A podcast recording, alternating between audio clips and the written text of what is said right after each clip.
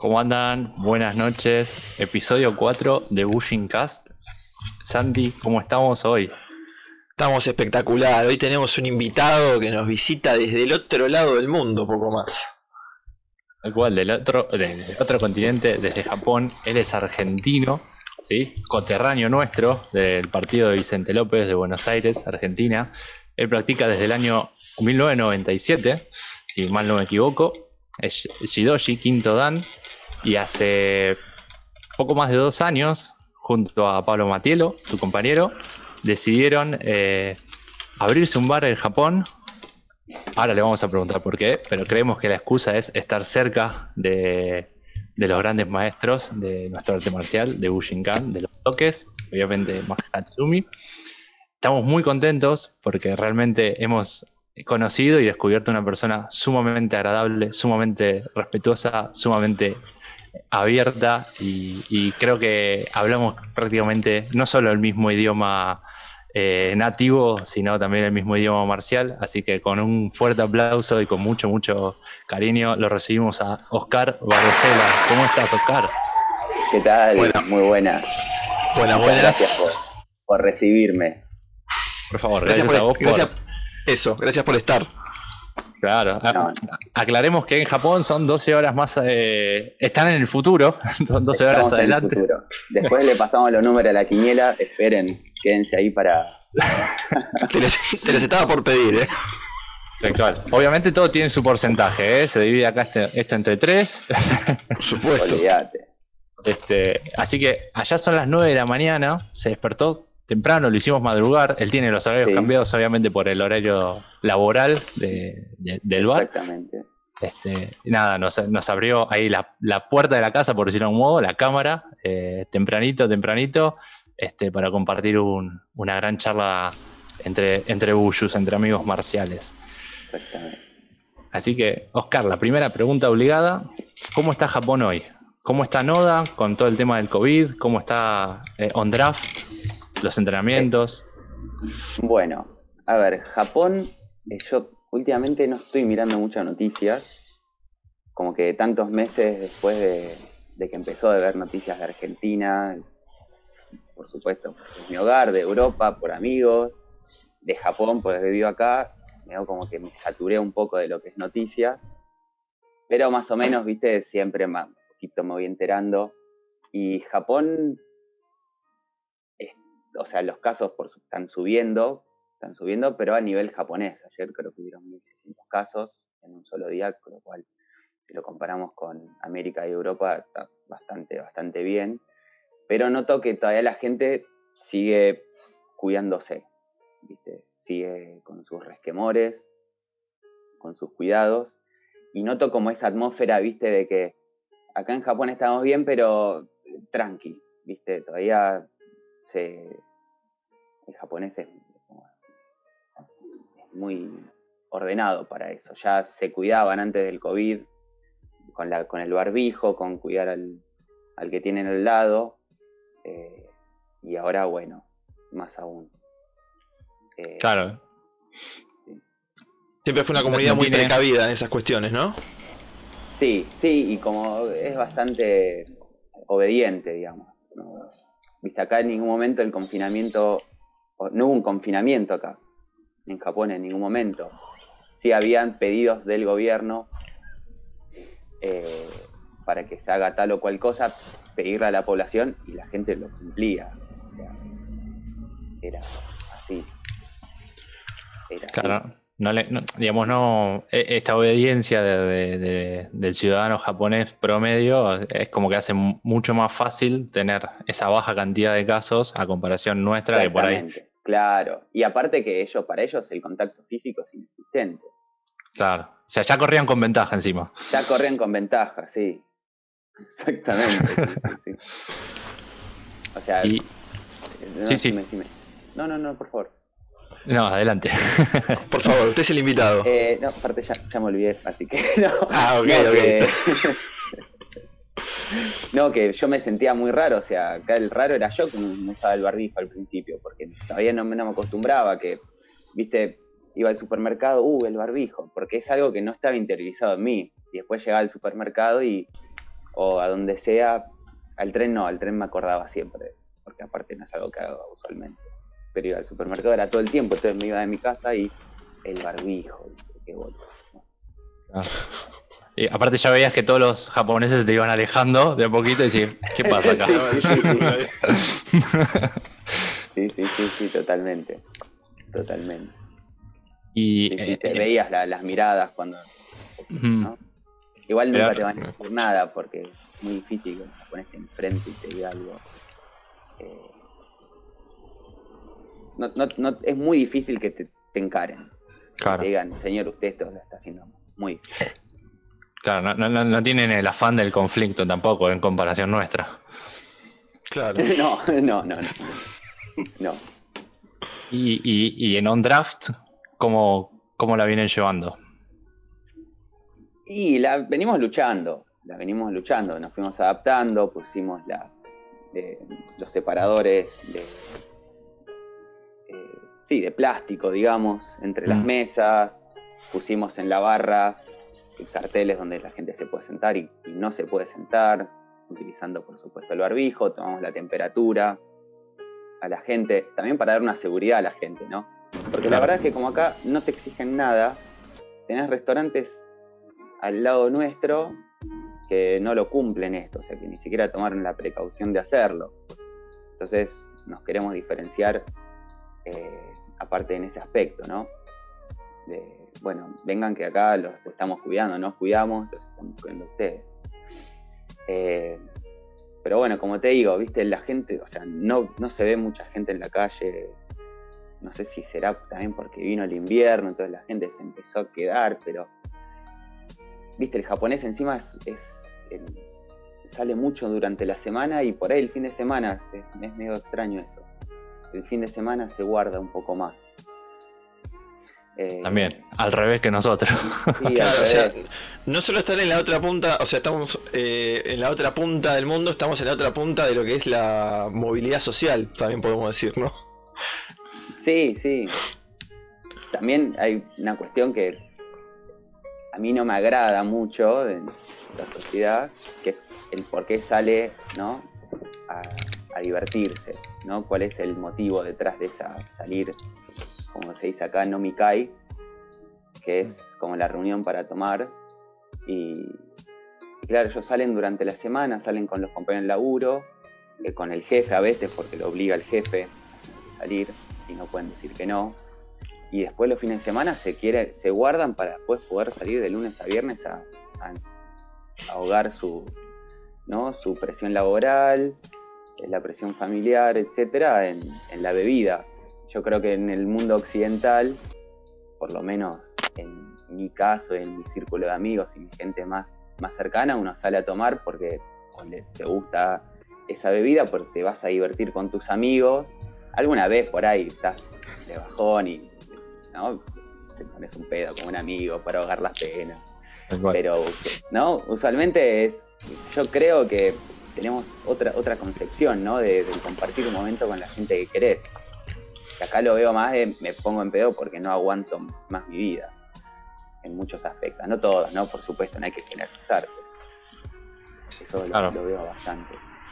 Claro, Y pero me es lo han confirmado gente. Me lo ha Claro, confirmado gente. Mucha gente nos dijo, ustedes tienen que cerrar los fines de semana, porque total el japonés no sale los fines de semana. Y, y me explicaron esto más de una persona. y yo,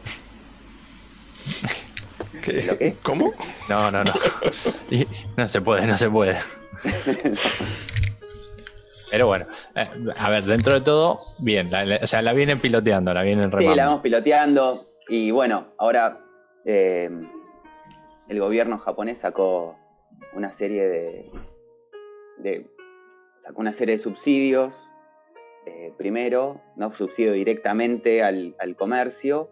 Mm, Y ahora está haciendo uno que se llama Go to Travel y Go to Eat, ¿no? Que para los viajes es como al 50%. O sea, vos los comprás por, a través de ciertas páginas como Rakuten eh, y directamente el gobierno te paga el 50% de, de ese hotel Anoten. o de ese pasaje.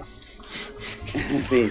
Y después la otra es Go to Eat, que vos a través de una página del gobierno sacás un cupón, vos pagás, imagínate, eh, 750 pesos, pero el cupón que te dan es de 1000 pesos, ¿no? Claro, Entonces, eh, se- el gobierno te, te paga el 25% y vos después vas al local y consumís es para que, como saben que, ¿no? que está complicadísimo para, para todo lo que es el- la hostelería, bueno, para incentivar los viajes y salir a los restaurantes. Así que bueno, ahora con eso también se espera que, nada, que la gente lo aproveche. claro, que, que vaya, que vaya remontando un poquito. Claro. Eh, interesante porque yo la verdad que desconozco cómo es también el sistema de- turístico de Japón y obviamente no he, no he viajado todavía, no hemos viajado con Sandy, pero sobre todo Noda también, ¿no?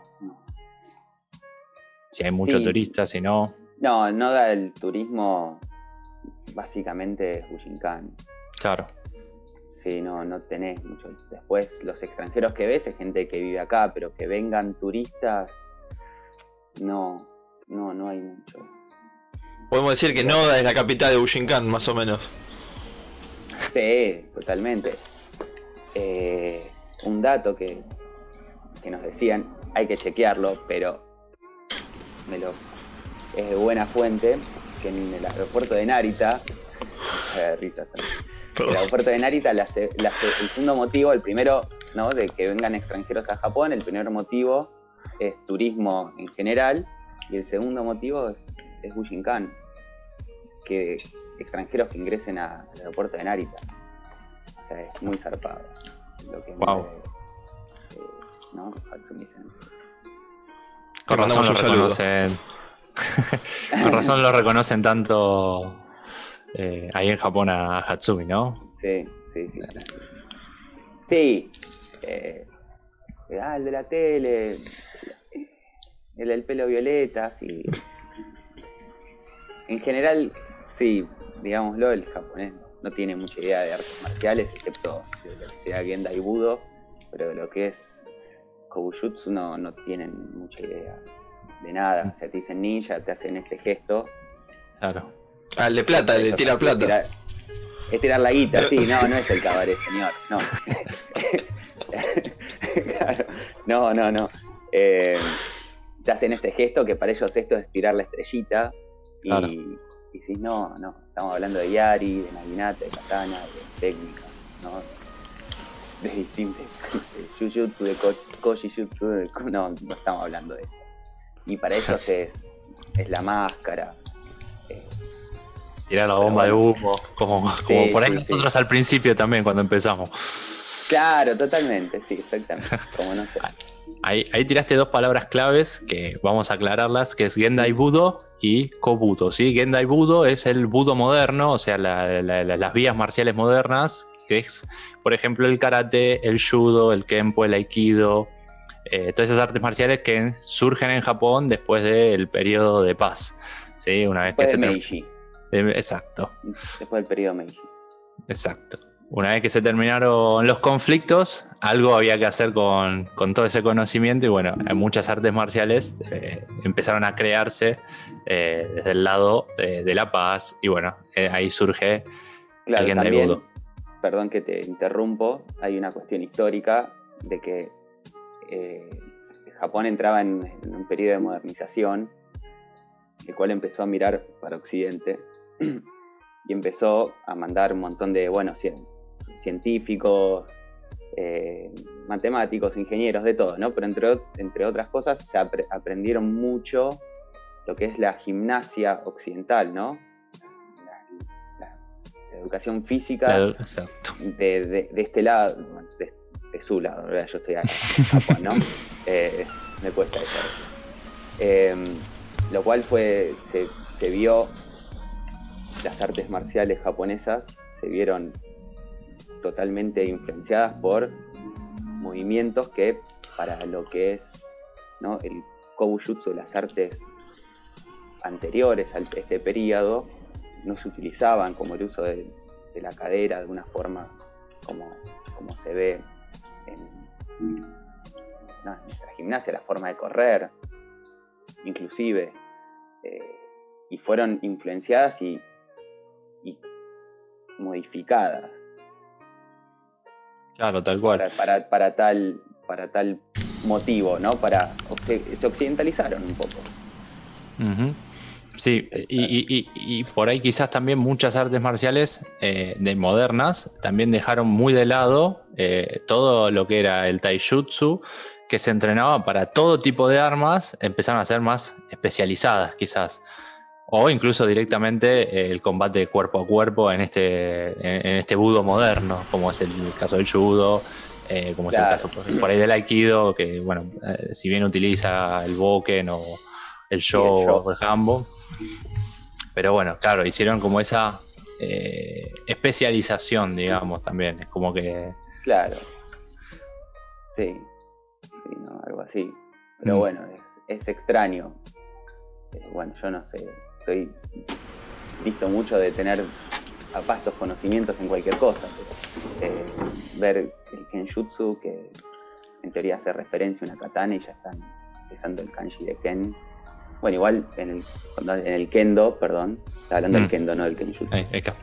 Que se usa un shinai, es una espada de bambú recta, nada que ver con una katana, eh, y con una forma de moverse que difiere mucho de lo que uno podría moverse con, ¿no? con una katana.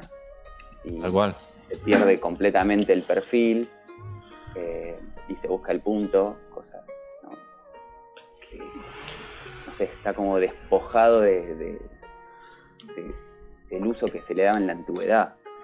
Claro, no, sería muy efectivo en un combate de guerra, ponele, vamos por ese lado.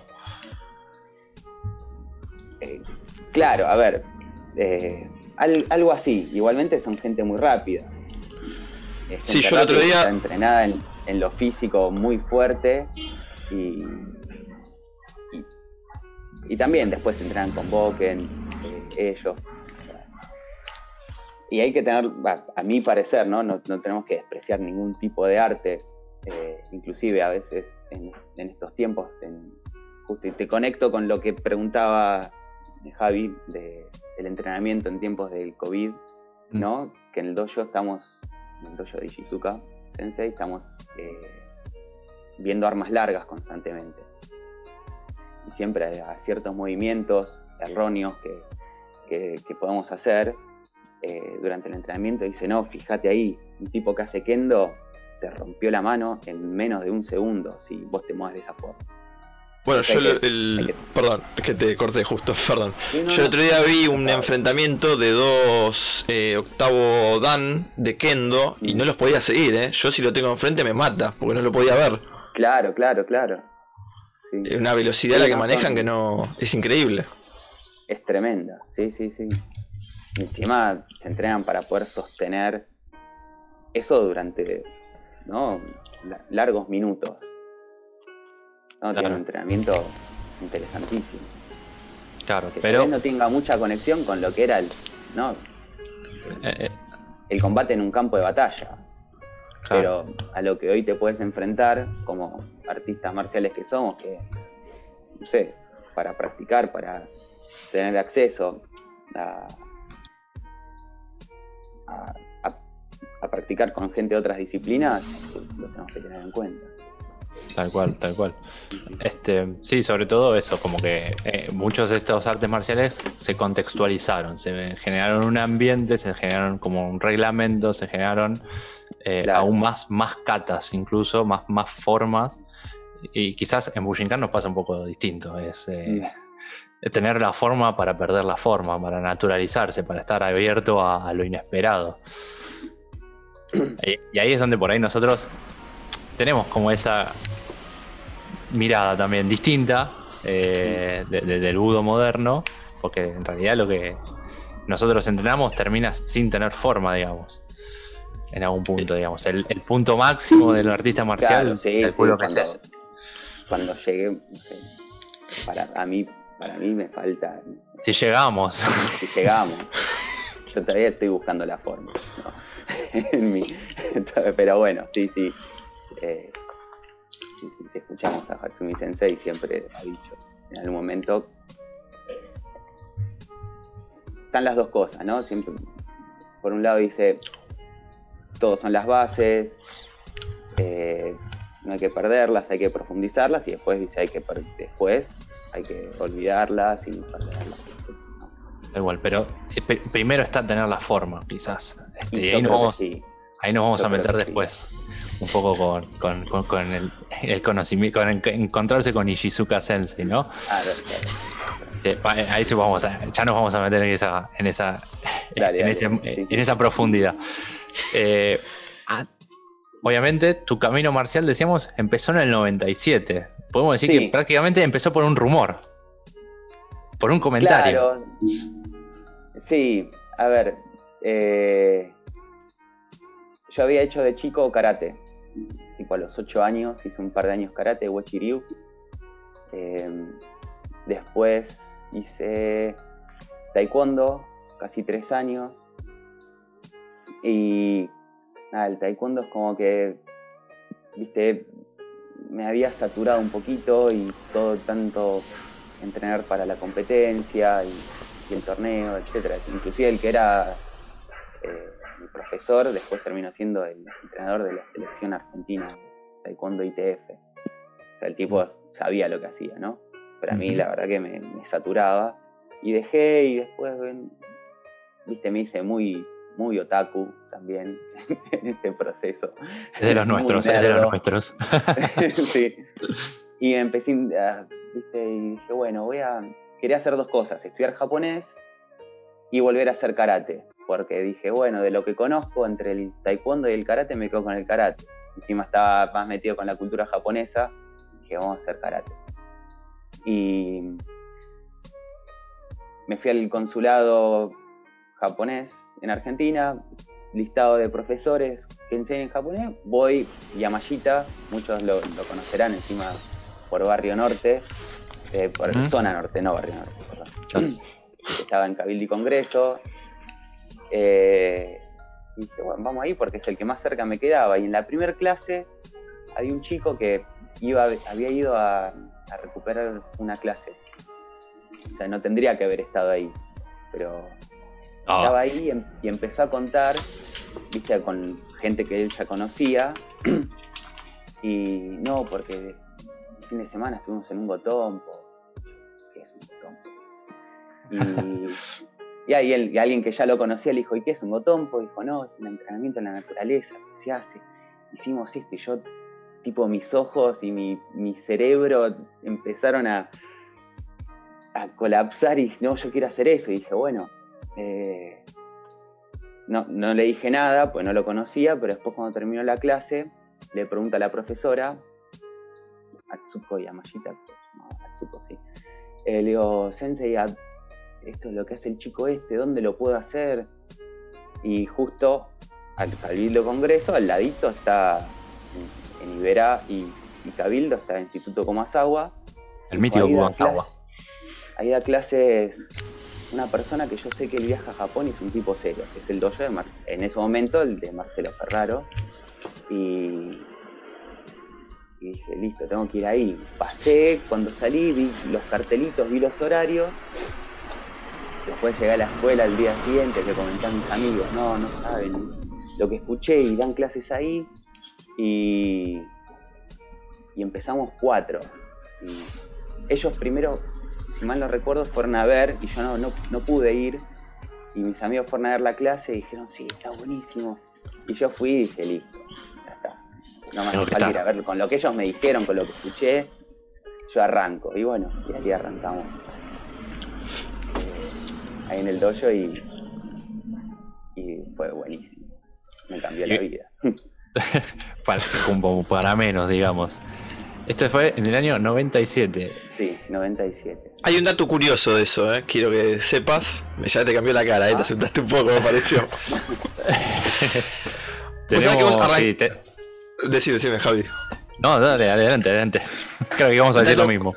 Dato curioso, eh, vos arrancaste en el 97, yo nací en el 96. Vos casi llevas mi vida entrenando. ¿Entendés eso, no? 24 años es una locura.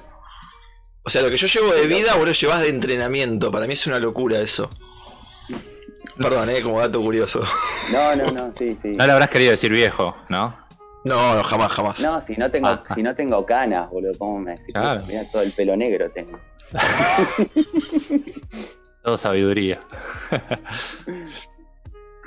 ¿Y cómo fue esa primera clase? Ah, ah, o sea, vos, la primera clase que fuiste, ¿fuiste a ver mm. y a practicar o fuiste a presenciar? Clase yo ya arranqué, fueron mis amigos a ver una clase y yo ya arranqué. Y me acuerdo, o sea, lo que me dijo Marcelo esa primera clase, nos sentó, que dijo, hay, éramos cuatro pibes, dijo, cuatro giles, acá. Y, y dice, esto es un arte marcial, serio, no, por ahí Marcel, si me estás escuchando y me le pifia las palabras, perdón, eh, pero dijo, esto es un arte marcial serio, si quieren hacer, si quieren bailar para hacer danza jazz, acá a la vuelta hay un instituto. Y yo dije, esto es todo lo que yo quería escuchar. Y tipo, esas palabras a mí, al tipo me motivaron un montón. Y lo que tengo de recuerdo, más que nada, no. Me acuerdo de los rodamientos, ¿no? Que era como, bueno, empezar a hacer, entrar en calor con rodamientos y, bueno, copian. Tipo, ¿cómo? Copian. Y vista los tumbos y después, ¿no? Un, un par de tumbos, ahí, bueno, el hombro, etcétera. Eh, pero tenía me acuerdo eso del, del, rodamiento y, después, bueno, un entrenamiento físico muy interesante también que se hacía. Y terminé todo chivado, que me dolía porque no sabía rodar. Pero esa sensación de, que mi cuerpo estaba vivo este, fue impresionante. Claro, como, a ver, eh, eh, la, frase de indicar esto es de verdad, esto es en serio, esto es real, no mm. es el ninja de la película, sino que esto. Claro, claro. Y bueno, obviamente eh, eh, el aprender también a través de, esos primeros golpes, ¿no? Que a todos nos pasa, ¿no? Que terminamos con una frutilla en la escápula. Totalmente. ¿Viste? Con una ceja ahí raspada porque entramos con la cabeza para, para el Sempukemi. Me acuerdo que, bueno, con una vuelta, espantoso iba a rodar, claro, no sabía, y me había ido a ver una novia que yo tenía, y que rodé y la rodilla me la puse acá en toda la qué boludo, quisiste hacer el águila adelante. ¿Pero fue con un hincho? Eh, no, no fue con un herramienta normal, pero sé que dejé la pierna, me quise estirar tanto, algo tan estilizado. y, y después, viste, te lloran los ojos cuando te, cuando te pegan un ñoqui en la nariz. Y te levantás así serio, como que no pasa nada mientras te la gota. Ah, estoy, estoy, transpirado, estoy transpirado. sí, sí. Esos golpes eran buenísimos. De los tumbos. Y, digamos, ¿Qué fue eso, digamos, lo que te enganchó, además de esto que nos contabas, de que lo que sentías real, del hecho de eh, usar el cuerpo en una manera completamente distinta? Porque, a ver, nosotros por ahí hacíamos rodamientos o, el rol conejito en el, en el colegio, en las clases de educación física, pero esto era otra cosa. Sí, no sé, no te puedo explicar de una forma, creo que muy, muy consciente, porque tipo, cuando a veces el japonés acá también me pregunta, ¿y por qué te gusta? Y no sé, me, hace feliz. Y creo que no hay. No sé si yo le. Había algo que yo dijera así, porque, por supuesto, ¿no? Que haces un arte marcial y si esto sirve. Aparte, bueno, está el. Un poco el origen de por qué empecé a hacer un arte marcial, tal vez en algún momento, eh, que no es para defenderme, porque por ahí de chiquito, viste, me hacían bowling y entonces... Eh, ¿Quién te decía que lo vamos a buscar ya? sí, viste, cosas que en las escuelas pasan siempre y tampoco es que, viste, me traumó, ¿no? Pero, viste, hay ciertas, por ahí, inseguridades que uno va a querer eh, trabajar en el dojo de alguna forma y, tal vez había un, ¿cómo se dice? Un, un factor de ese estilo en mis ganas de entrenar. Pero después las ganas de ir y todo era era impensado, porque yo hoy en día la verdad es que me interesa muy poco pelearme con nadie, nunca me interesó, nunca me peleé con nadie. Mm. O sea, no, tampoco tengo que, necesito demostrarle nada a nadie, pero, eh, pero me hace feliz y listo. Y en ese momento era como que me encantaba y todo el mundo y, y la, la, como la, la, energía que se genera en un dojo, para mí el olor a dojo, que para mm. todo el mundo, todos los que entrenamos sabemos ese olor a dojo que es entra alguien de afuera del dojo y dice, esto es un espanto, el olor archivo que hay es un asco. Es el paraíso, es el olor más rico del mundo. Es el perfume, es el Armani más, más grosso que hay. Tal cual, tal cual. Eh, por, más allá de que es poético, eh, eh, digamos, en ese olor, en esa transpiración, se nota o se siente que ahí pasó algo, energía, fuerza, sí, sí, sí, entrenamiento sobre todo, digamos. Creo que eso es un poco lo, que estás apuntando, digamos. Sí, sí, sí. Mismo, mismo también, yo creo que, no, ahora no recuerdo quién, pero alguien, alguien importante, alguien grosso dijo, alguna vez todos tenemos que practicar artes marciales. No todos van a practicar mucho tiempo, pero alguna vez algo hay que aprender para estas situaciones, digamos, porque nos puede pasar a todos una situación de conflicto más o menos grave, pero nos puede pasar, desde un empujón en un colegio hasta cuestiones realmente violentas. Sí, inclusive para saber leer o leer los problemas eh, y saber alejarse a tiempo, inclusive hasta para eso. Cual verdadero ninja. sí, sí, sí, totalmente. Y en el 97, pasando un poquito más adelante, eh, yo calculo también, como le preguntamos a, los demás compañeros antes, ¿cómo fue esa primera vez que el instructor va y te dice, Oscar, mostra tal técnica? Y te ponen al frente. Eh, la verdad es que en ese momento no, creo que pasó mucho tiempo. Yo aparte, después en el 2000 más o menos, eh, tuve un, un, intervalo en la práctica de un año y pico. Mm. No sé si llegó a casi dos, la verdad que no me acuerdo. Pero claro, estaba trabajando, había empezado a estudiar en la facultad y, iba, o sea, tenía todos los días ocupados, mañana, tarde y noche.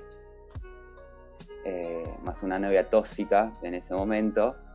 Y, ¿A quién no nos pasó eso?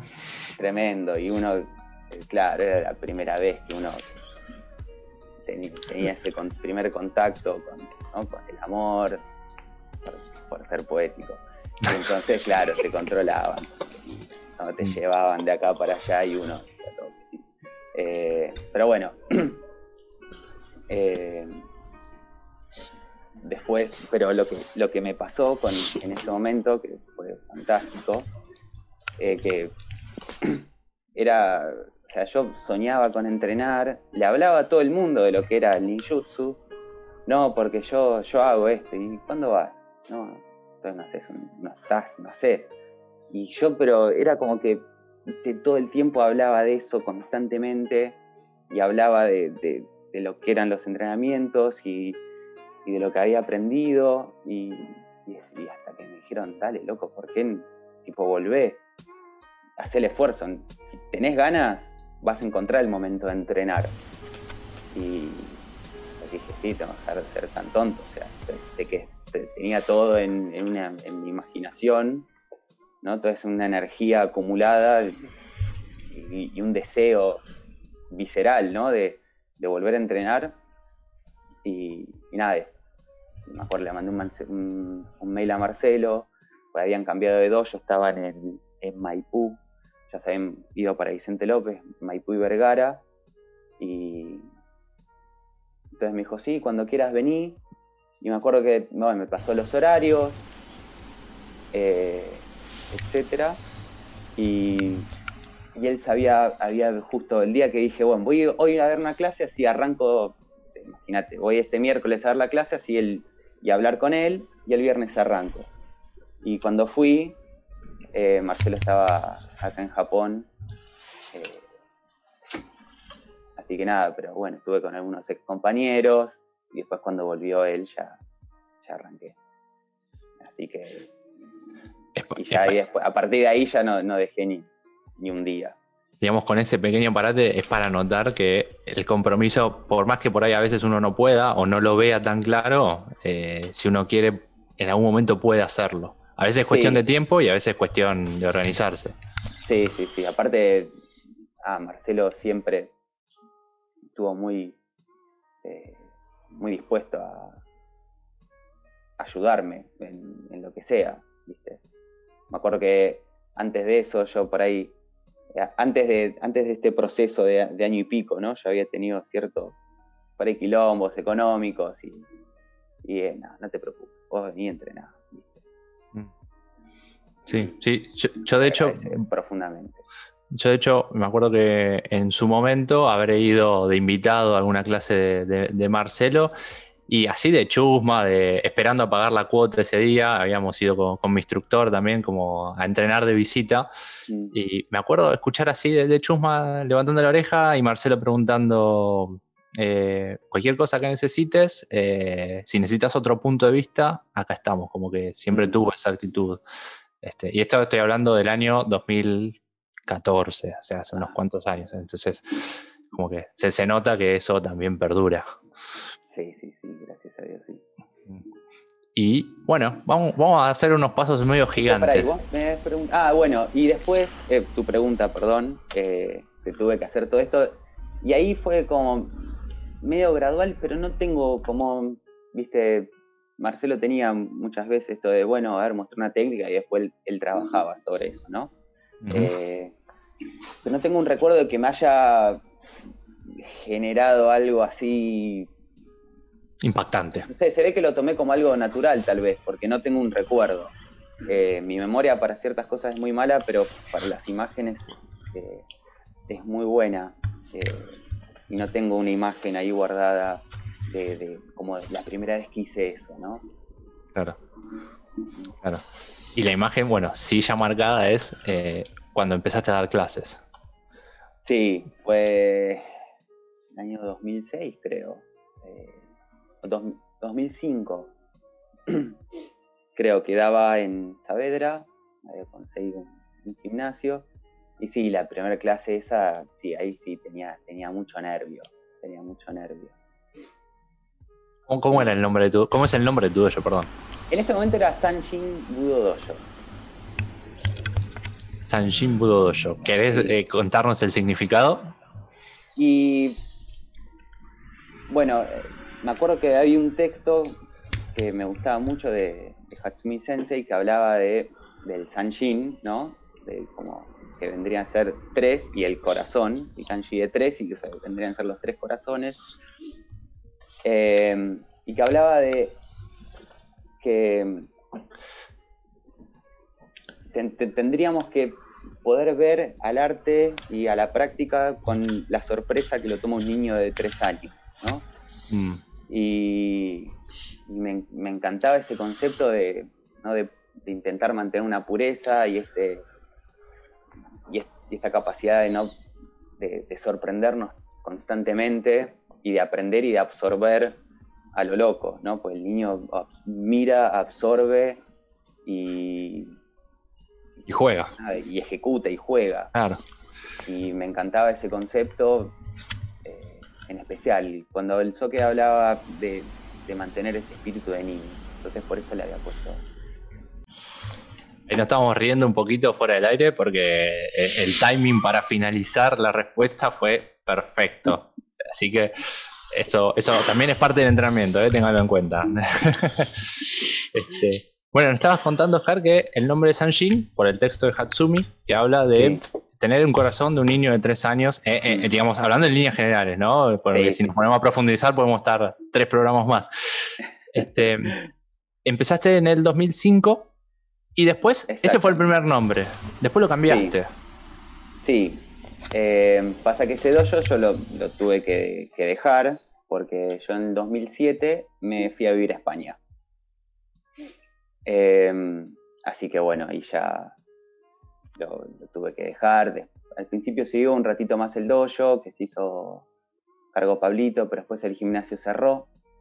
Mm. y bueno, y, se terminó diluyendo. el asunto. Em, pero bueno, yo ahí ya me fui a vivir a, España.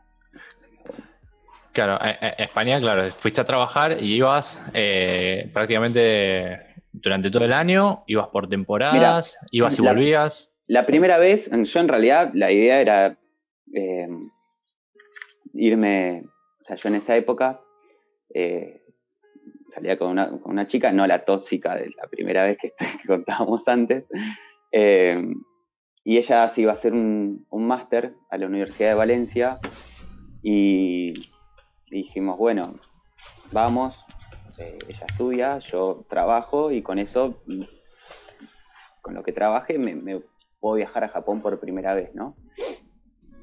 Y... el viaje, esto pensando en poder financiarte y estar en Japón, viajar a Japón. Sí, o sea, como el arreglo era, bueno, vos me bancás en mis estudios, son los tuyos. Claro. Digamos, ¿no? Mm. Em, así que nada, estuve primero, primero llegamos a Barcelona. Eh, bueno, ahí estuve laburando, ahí en un restaurante vasco. Y ahí conocí a Manel Mejías, eh, alumno de Paco Roldán y de, de ¿no? Sí, sí. Que estuve poco tiempo, o sea, yo llegué y una vez que me asenté conseguí trabajo, eh, tenía donde vivir, bueno, donde entreno. Acá donde se entrena, fue lo primero. Y mm. cerca tenía, tenía dos dojos, cerca. Eh, el de Manel y otro más que no recuerdo, y, estaban los números de teléfono, lo conseguí por internet, pero en esa época, no sé, por lo menos no, estos dos dojos no tenían página web, casi el tema de los videos, no existía. Claro, YouTube ni había nacido casi. No, ah. claro.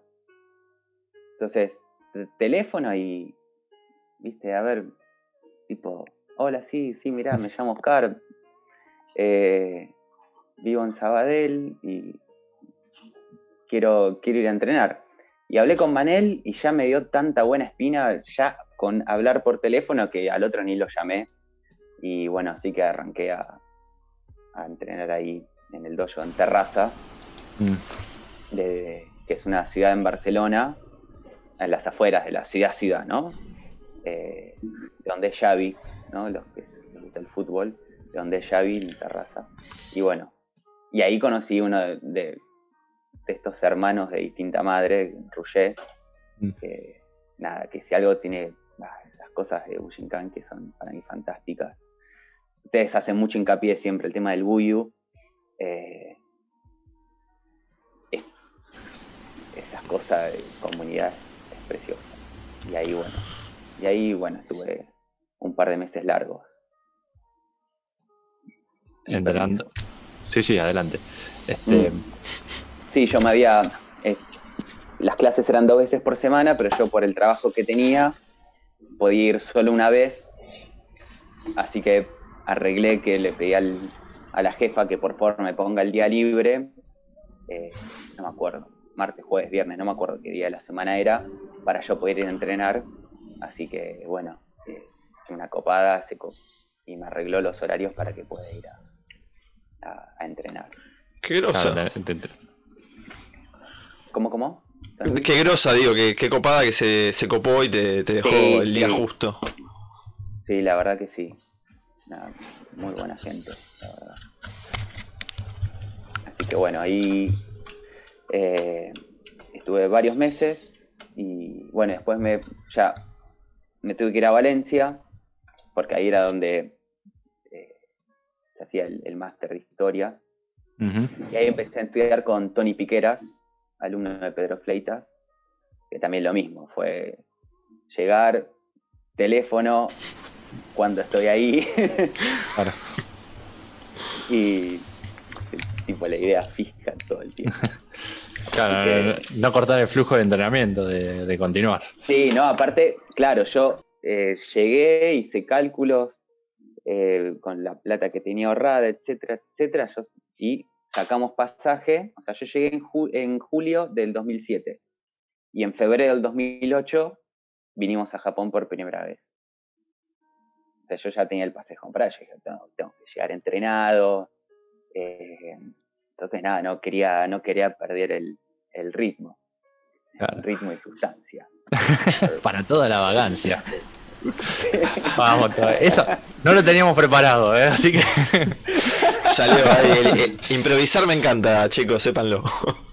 Ahí está. Creo que los dos también vamos a tener tatuado a Hernán Coronel, mirá vos. este, no, me vuelvo loco con, con esto. Eh, 2008, primer viaje a Japón. 2008. ¿Solo? ¿Acompañado? Fuimos, no, fuimos cuatro. Pablo Matielo, Pablo Sturla y Alejandro Cordara. Eh, ¿Cómo hicieron? ¿Se encontraron allá? ¿Hicieron parada en eh, España?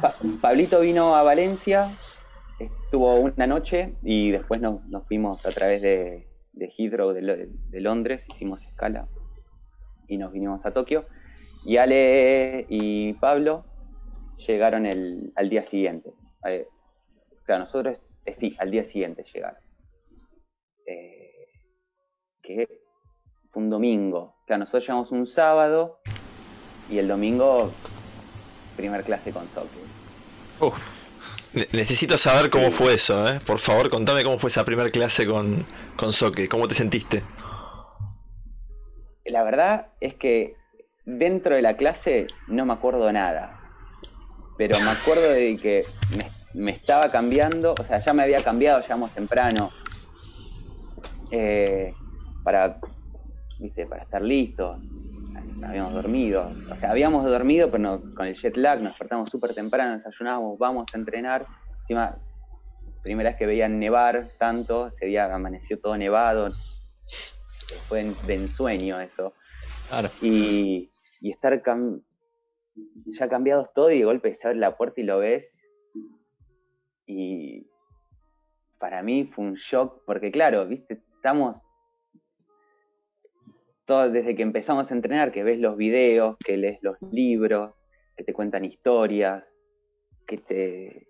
Y para mí era como, como ver a Nicky Six de Motley Crue, ¿viste? Mi ídolo de, toda la vida.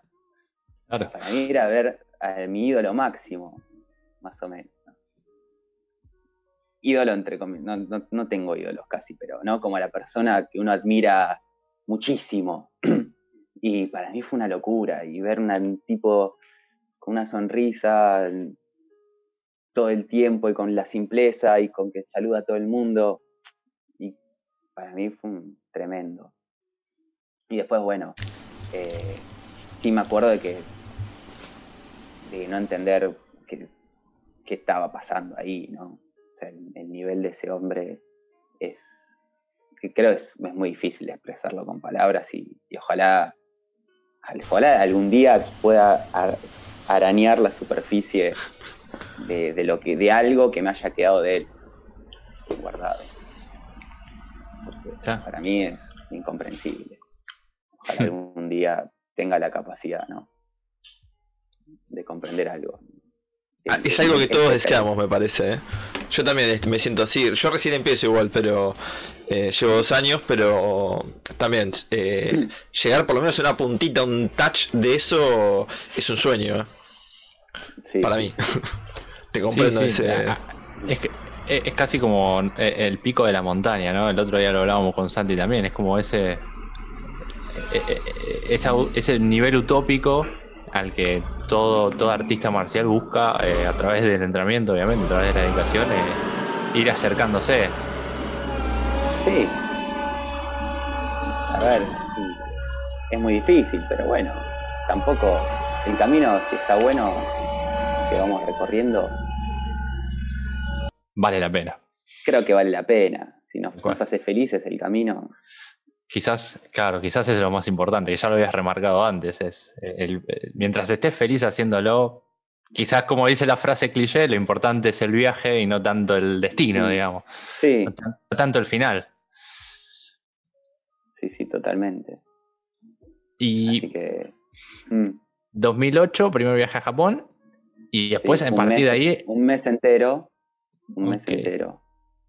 Sí, sí, sí. Que nota al margen que en esa época no había, yo, sí, los smartphones no existían, no teníamos eh, notebook que, hayamos llevado. Eh, yo pensé que llegaba y metía plata en un teléfono público y, llamaba a Argentina. Eh, y estuvimos tres días incomunicados porque no sabíamos cómo llamar a Argentina. Había tele, claro, había teléfonos públicos que eran para llamadas locales, para llamadas internacionales. El tema de las tarjetas de teléfono, no hablábamos el idioma, por supuesto, excepto tres cositas que teníamos un librito. Ya había estudiado un año en su momento en mm. Argentina cuando les comentaba en el 97, pero que me servía para el Ohio Gozaimas. ¿Y, dónde está el baño? Sí, sí, katakana, hiragana, y se terminó. Eh, ¿Dónde está el baño? Exactamente. Eh, y estuvimos tres días incomunicados. Fue hasta que, bueno, eh, fuimos a la biblioteca de acá de Nodashi y, y ahí nos pudimos conectar y decir a la familia que estábamos vivos. Fue muy gracioso. Claro. Y, y bueno, 2008 este, en el Hombu viejo y aparte también conociste, eh, ese, estuviste en ese periodo de transición del Hombu viejo al Hombu nuevo, por decirlo de algún modo, porque empezaron a hacer los viajes más consecutivos a Japón desde, ese entonces. Sí, eh, yo viajé en 2010, 2011, 12 y 15 y después ya me vine. Después ya se instalaste. A vivir acá. Cinco viajes hiciste, ¿no? Cinco, sí. Todos con esta misma, digamos, forma de, estilo de vida, de estar trabajando en España. Exactamente, claro. Yo ahí en ese momento estuve un año y medio en España. Eh, eh, y, y, ya después, cuando, cuando volví yo, el último tiempo, trabajé, eh, en ese último tiempo de ese año y medio, trabajé en Ibiza. Y, lindo, lindo lugar. sí, precioso de verdad. Sí, de verdad, no, el otro se ríe la fiesta. No, eh, existe, pero nada, para mí la, yo soy fanático del mar y, para mí las playas de Ibiza y, son una cosa de locos, el agua, la temperatura, el color, yo de joda me iba una vez por temporada, decir que me voy un boliche, eh, iba a laburar pues yo mi objetivo era venir a Japón eh, claro. Mis amigos de España me decían, che, vamos a cenar, ¿y cuánto sale la cena? 35 euros. Y, y una clase y media. En ese momento era una clase y media. Y no, está bien, yo me voy al súper y me compro una pizza de 2 euros, ¿viste? Con eso estamos bien. Eh, que me decían el catalán, mis amigos de, Ibiza, pues está, está el, dicho en España que el catalán es muy tacaño. Entonces a mí me decían el catalán, no sos argentino, vos sos catalán. no gastás un peso. no, no, acá, lo voy a gastar en Japón. Compréndame. Sí, sí, en Japón la, dejo toda, no pasa nada. Claro. Este, a ver, algo que no te preguntamos cuando charlamos, pero ahora se me viene a la mente. Eh, ¿Cómo lo manejaste ese tema de estar tanto tiempo fuera de Argentina? O sea, mm. ahora que estás instalado, entre comillas, estarías acostumbrado, pero en ese entonces, ¿cómo es eh, encarar a, tus amigos, a tu familia y decir, voy a hacer esto para poder viajar a Japón, para poder estar allá? ¿Fue fácil? ¿Fue difícil? Fue bastante fácil. Eh, mi, familia me apoyó en todo momento. Eh, lo que más me costaba era estar lejos de mis abuelos.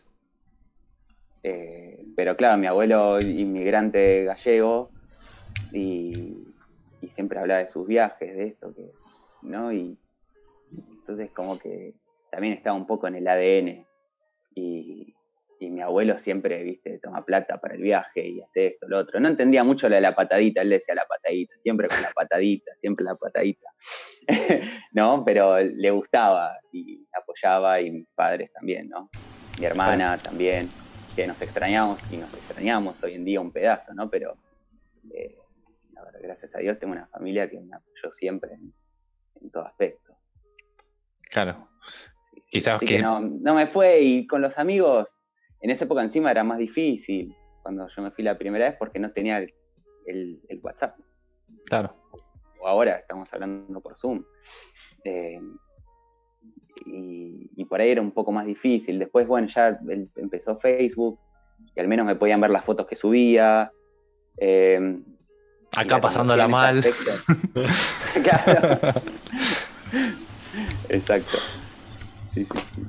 Eh, pero, y la amistad para mí no, no se pierde. Inclusive ahora hace tres años ya que estoy acá y, con mis amigos yo hablo y es como si no, no pasara el tiempo.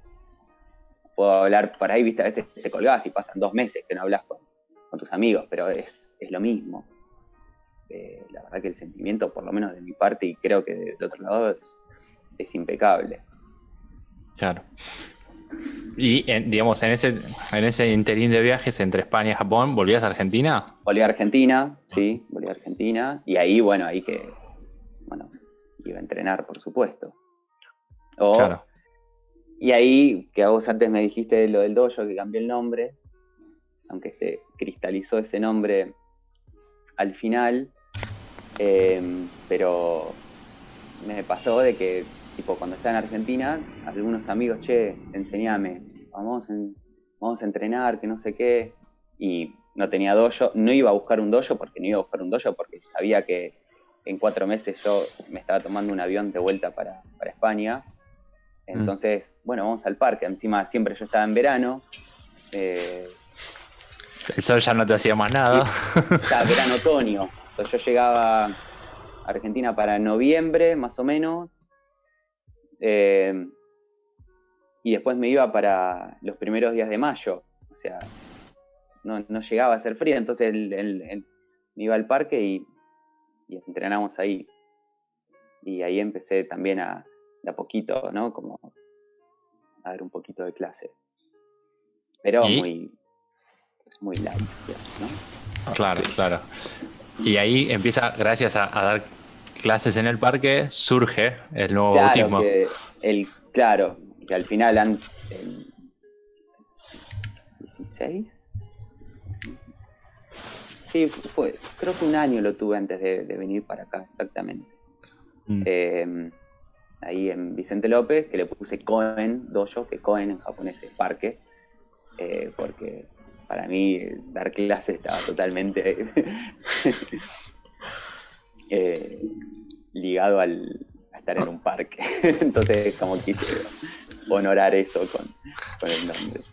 Claro, como, como hacía Hatsumi en un principio también, y bueno, Takamatsu con Hatsumi, que le daba. Claro, bueno, y lo loco es cuando vino, cuando fue Hatsumi Sensei a dar el Taikai en Argentina. En el 93. Eh, en el 93 eh, hubo una clase de Bojutsu, creo, creo que fue de Bojutsu, que, la dio en ese mismo parque. Ahí en.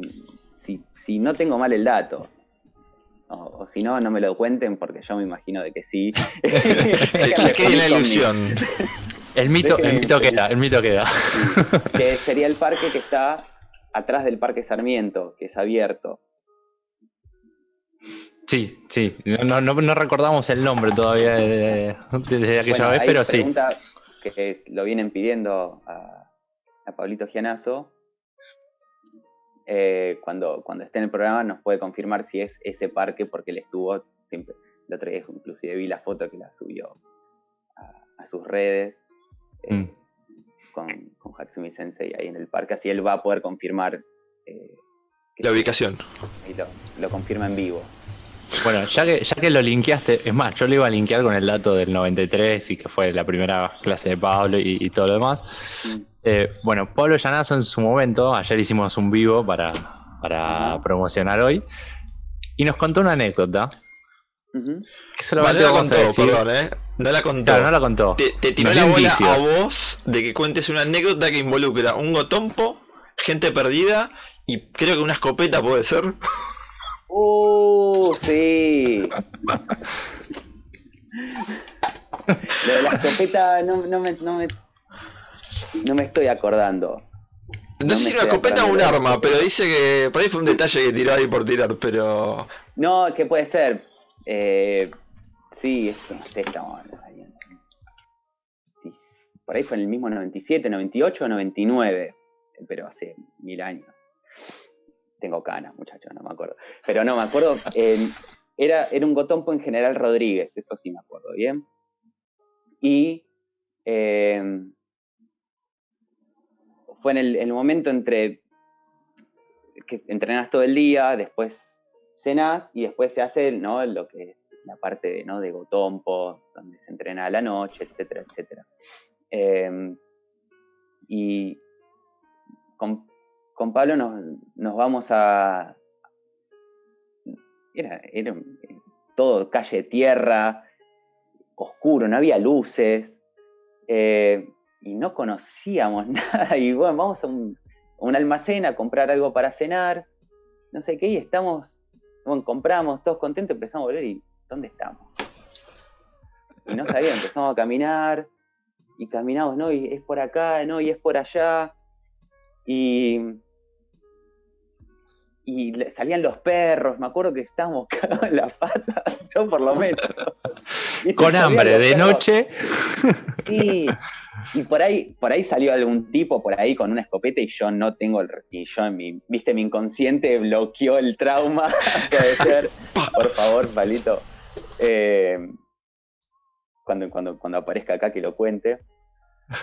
Eh, y me acuerdo que paramos un bondi y le dijimos que tipo auxilio, ayúdenos, señor colectivero.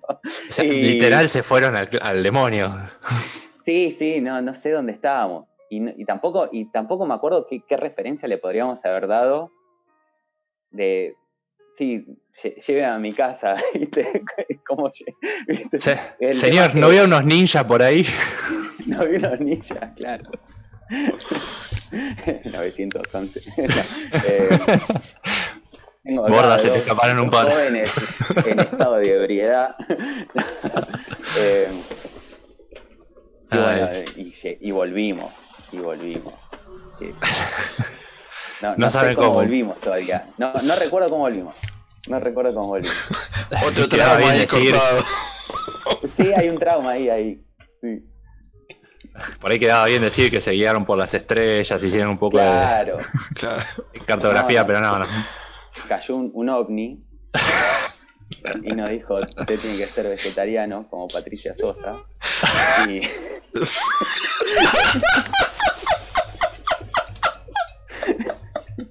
Recuperaron la telequinesis y ahí está. Exactamente, exactamente. Eh, totalmente, totalmente factible. bueno, podríamos decir que fue como una especie de Saki test, ¿no? Y para, para traerlo ahora. Ponele. Ponele. Vamos a hablar del Saki test real, que sucede también en este interín entre los viajes de eh, Argentina, España y Japón, entre ese tres naciones en el 2010, ¿verdad? 2010, exactamente. Sí. ¿Dónde eh, fue? ¿Cómo fue? ¿Quién te lo tomó? Todo. A ver, eh, para mí empezó un año antes el Saki test. me acuerdo que Marcelo estaba dando clases en Kumasawa a la mañana y yo como estaba en ese momento al pedo, mal, podía utilizar mis mañanas para ir a entrenar y entonces aparte de las clases de la noche iba a la mañana. Eh, y, bueno, salimos de la clase y ese uno de esos días fue que comenzó para mí porque fuimos a tomar un café y me dijo, bueno, mira, el año que viene yo quiero que rindas el saquites. Eh, que es una de las fotos que les envié, que fue ese después, ese año con ese chico, con Alejandro de Falco. Em, y así que bueno, me dijo, tranquilo, no sé qué, vos, relájate, para mí estás, vas a estar listo y nada, me dio esa confianza y, y, y tipo, sin más, sin más vueltas, ¿viste? Claro. Pero para mí empezó ese día porque yo en ese tiempo pasé por un montón de procesos. No sé, los primeros, los primeros días, eh, tipo, lo único que hacía era pensar en eso. O sea, porque, no sé, eh, para mí es como un hito, ¿no? Dentro del entrenamiento es, eh, también es como, te hablan tanto y leíste cómo fue el saquités de, de Sensei y lees cómo fue el saquités de de tal, de tal persona tal otra, y lo ves en los videos, y, etcétera, etcétera. Y para mí era como, era un objetivo, para mí poder, eh, no, no por, el, por el quinto dan en sí mismo, sino por poder tener esa experiencia. Eh, entonces me dijo, yo voy a ir en febrero, vos la vez que fuiste, fuiste en febrero, así que por ahí podemos coincidir y me gustaría que vayamos juntos a Japón, así eh, bueno, así que ahí empecé a pasar por todos estos procesos, después, mm. gracias a Dios, dije, bueno, claro, esto no tenés que estar así, que etcétera, etcétera. Eh, y bueno, pude, pude ir eh, procesando. Todos estos sentimientos que iba teniendo. Y la, verdad es que, bueno, fui a Japón y la verdad que llegué totalmente tranquilo. Solo me ponía un poco nervioso porque llegamos a Japón y las dos primeras clases de Hatsumi Sensei no fue a dar la clase. No sé qué le pasaba. ¿Viste? Yo decía, bueno, ahí lo rindo, tranquilo, no pasa nada. Y no llegaba y no llegaba y eso me ponía un poco de... Inquieto. Un poco nervioso. Inquieto, exactamente. Y después, bueno, avisaba, no, no va a venir hoy Hatsumi Sensei. Ah, bueno, listo. La siguiente clase, lo mismo. Y Después llegó a la, creo que fue a la tercera clase, que, finalmente fue, que fue el domingo. Em, encima, yo no soy cabulero, eh, o sea, no soy supersticioso para la gente si lo llegan a ver de otros países, cabulero muy lunfardo. Em, pero yo no, no sé por qué, se me metió en la cabeza de voy a usar la misma remera todos los días. hasta que rinda el saquite. claro, viste, el olor a dojo lo tenía en mí constantemente. Entonces, pues, la gente rezaba, la que estaba al lado mío diría, por Dios, vení, que a dar la clase. se los tomo yo, se lo tomo yo de último. que se cambie la remera. Eh, no sé, se me metió en la cabeza y lo, hice. Mm. Eh, y bueno, eh, me lo. Bueno, no me acuerdo, yo. No me acuerdo si fue ese mismo día, creo que sí, pero en, esas clases Marcelo me dijo, bueno, hoy entrenamos juntos. Eh, lo, hicimos, lo hice un poco con Ale de Falco y un poco conmigo. ¿No? bueno, vamos a entrenar juntos hoy. Y no es que me dijo no por el y no me metió, ¿viste? No, pero no sé, creo, creo yo, mi, que sentí, onda, para darte fuerza, ¿no?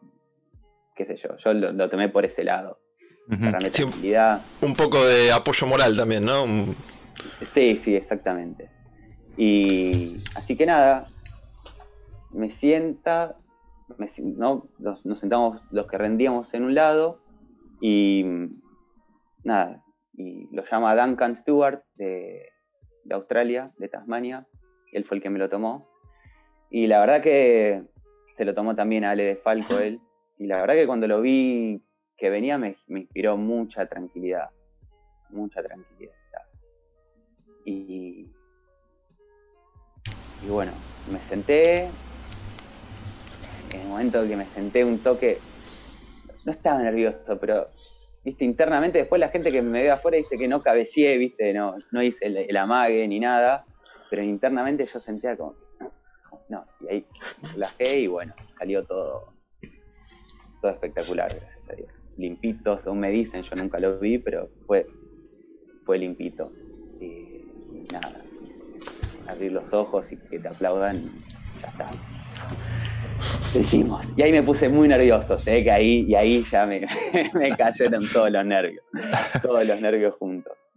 Claro. muy, la verdad, muy lindo. Y, después te pidieron, toma, cambiate. me tiraron el oscuro directamente. Este. Y esto fue. Claro. Y a partir de ahí, después, eh, digamos, como otro hito importante también eh, en este trayecto, eh, además del quinto Dan, sucede conocer a los maestros japoneses conocer por ejemplo, eh, a. Sí. Em, sí, eso fue también un shock tremendo. Eh, para mí empezó, eh, pero no aburrir con mis historias. Eh, en el 2011, en 2011 yo me hospedé en el, en el, Hanata, que es un hospedaje que ya no existe, que estaba en Kita Koshigaya. Y con estábamos Palito y yo fuimos solos en, en 2011. Igual después, para Daikomiusai, eh, vino, vino Marcelo con Juan Manuel Gutiérrez, compartimos un montón de tiempo con ellos también. Eh, ese viaje, pero fuimos solos con Pablito. Eh, y nos hospedamos en, ahí en.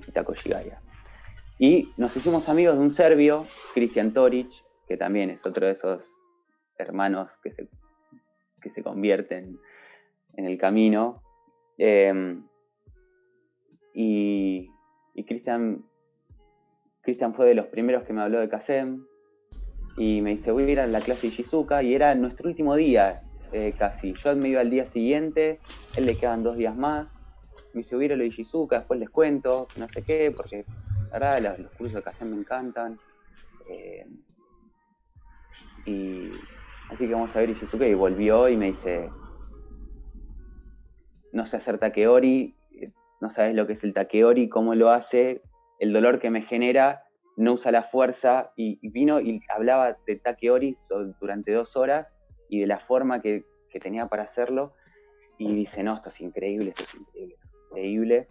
Em, y bueno, me dijo, yo tengo un amigo, muy amigo, que es alumno de él, así que el año que viene, pues ya habíamos, nos hicimos tan amigos, ya habíamos dicho, listo, el año que viene volvemos el mismo, el mismo mes juntos a Japón, con Pablito y Cristian, el serbio.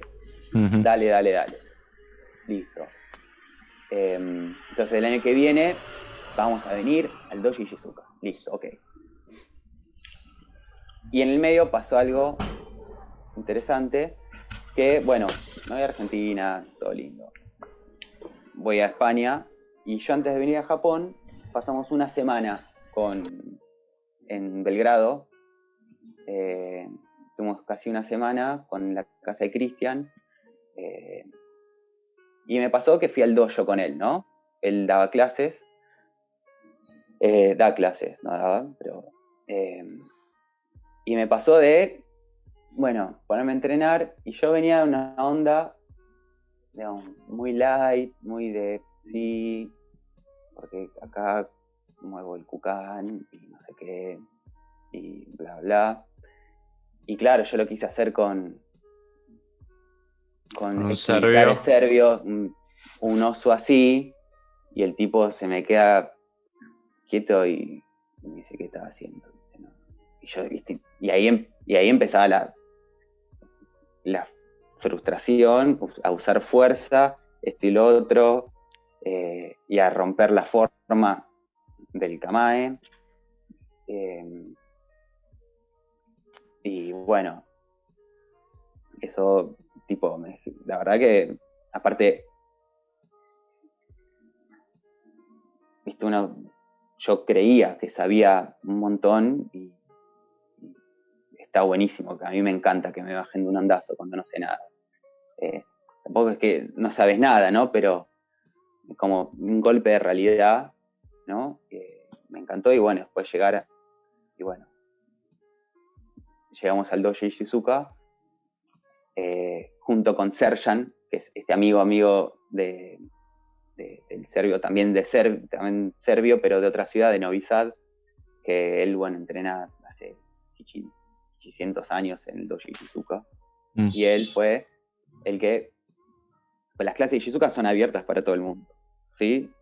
¿No? Los sábados él da clases en su dojo, históricamente esas clases va cualquiera. Pero cuando, si lo conoces y juntas un grupo de gente, él en la semana también da clases. Nosotros como a través de, de Serjan, y éramos ya un grupo interesante de gente, Serjan habló con él, listo, les doy clases. Entonces teníamos unas tres veces por semana clases con, con Shizuka Sensei.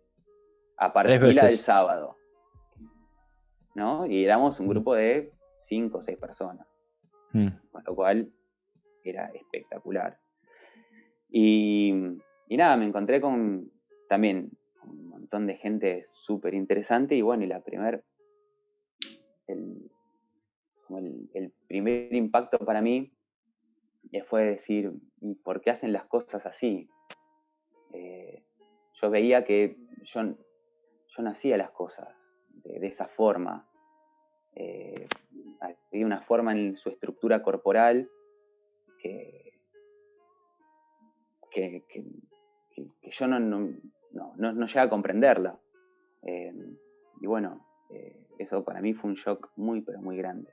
Estamos, perdón, ¿eh? ¿Estamos bien de tiempo? No, estamos viendo justo eso. Estamos al límite. Estamos ahí justo al corte, sí, sí. Mandamos un cortecito y ya, ya, retomamos, perdón, ¿eh? Dale, dale. Ya volvemos, ya volvemos. Ahí estamos, hicimos la pausita un poquito larga porque teníamos un par de cuestiones que ajustar. Este, pero estábamos hablando eh, de, lo que fue eh, encontrarse con Ishizuka Sensei, eh, con sus estudiantes, con Kasem, Kasem Sogari, que también lo habíamos nombrado eh, en la charla con Facu. Eh, Kasem es uno de los traductores eh, principales del Hombu. bueno, creo que es uno de los alumnos principales también de Ishizuka Sensei. Yo, personalmente, soy fan incondicional de, lo poco que se puede ver a través de, internet, digamos, de lo que se puede conocer, obviamente, y de lo que se puede hablar de la gente que lo ha conocido personalmente, tanto acá como cualquier otro eh, Daishi Han japonés o cualquier otro maestro, pero pasa, porque somos seres humanos, que tenemos ciertas afinidades más con unos que con otros, eh, y no significa más que, eso, ¿no? Como que uno encuentra eh, ese tipo de conexiones. Entonces, volviendo un poquito a la charla, después de ver del momento grupo y de mi parte, este nada, hablábamos de, esto, ¿no? desde cómo algo básico como un takeori o como puede ser eh, un urayaku, una moteyaku, muyadori, eh, tiene tanta complejidad, tiene tanta profundidad, tiene tanto incluso hasta misterio. Algo que por ahí nosotros decimos, bueno, es algo básico que rendimos eh, y que aprendemos para lo negro y después ya vamos a las técnicas. Mm. y en realidad por ahí no, porque ¿qué pasa si nos enfrentamos frente a un placar que estuvo en una guerra civil, por ejemplo. Sí, sí, sí. O mismo enfrentarse a otro estilo marcial. Enfrentarse en el buen sentido, ¿no? De poder estudiar y, acompañar. Claro, exactamente. Exactamente. Algo que a mí me, llamó poderosamente la atención el Doji Shizuka es que seguramente los otros Shihanes también eh, japoneses lo hacen, pero no tuve la suerte eh, de poder vivirlo es que, nada, Ishizuka, cuando vos le pedís cualquier técnica, Ichimon Shinokata de, de Kihon Japo, ¿no? Eh, y él va a las anotaciones que tiene del día o de los días, ¿sí? Porque dentro de, de Ichimon Shinokata él tiene en distintos momentos de su, de práctica con, con Hatsumi Sensei, las anotaciones, los detalles, y él no importa cuántas veces lo haya hecho, él antes de mostrártela va para que para poder transmitir ese conocimiento lo mejor posible. Y te va a dar el, eh, la transmisión que también que uno pueda agarrar o que él considere que, va, que, ¿no? que puedes agarrar. ¿no? Porque también Hatsumi Sensei evidentemente lo hizo así con, con ellos, ¿no? A los que les enseñó el Quijón. Em, y siempre hay una explicación práctica, ¿no? Como esto que decías recién, de, si tenés tal vez una práctica con alguien de otro arte o con un urso gigante que estuvo en una guerra civil, bueno, el Gijón tendría que poder eh, ser efectivo ante cualquier tipo de, ataque de oponente y ahí y, encima no nos lastima el cuerpo. Eh, eso es creo que también para resaltar. Y, Shizuka está todo el tiempo, y Kasem igual. Si haces eso, te vas a lastimar la rodilla. Si, haces, si te mueves de esta manera, tu columna, tu cadera se puede lastimar. Con lo cual, no solo tenemos que eh, estar atentos a la forma de cómo le ejecuto la técnica al otro, sino cómo repercute eso en nuestro cuerpo. ¿no? Eh, ahí como que empecé a, tenerle un poco más de un poco más de respeto, la verdad, a, digamos, a, las técnicas, ¿no? Eh, como hablamos en un principio, ¿no? Estudiamos la técnica para después perderla. Pero el tema yo nunca la, digamos, al nivel de profundidad nunca, nunca la había tenido, nunca había tenido el acceso a, estos detalles. Eh, entonces, bueno, eh, eso fue un shock. Eh, y, es gente que tuvo estos, estos enfrentamientos, entre comillas, porque no son enfrentamientos, son prácticas, ¿no? Con gente de, otras artes.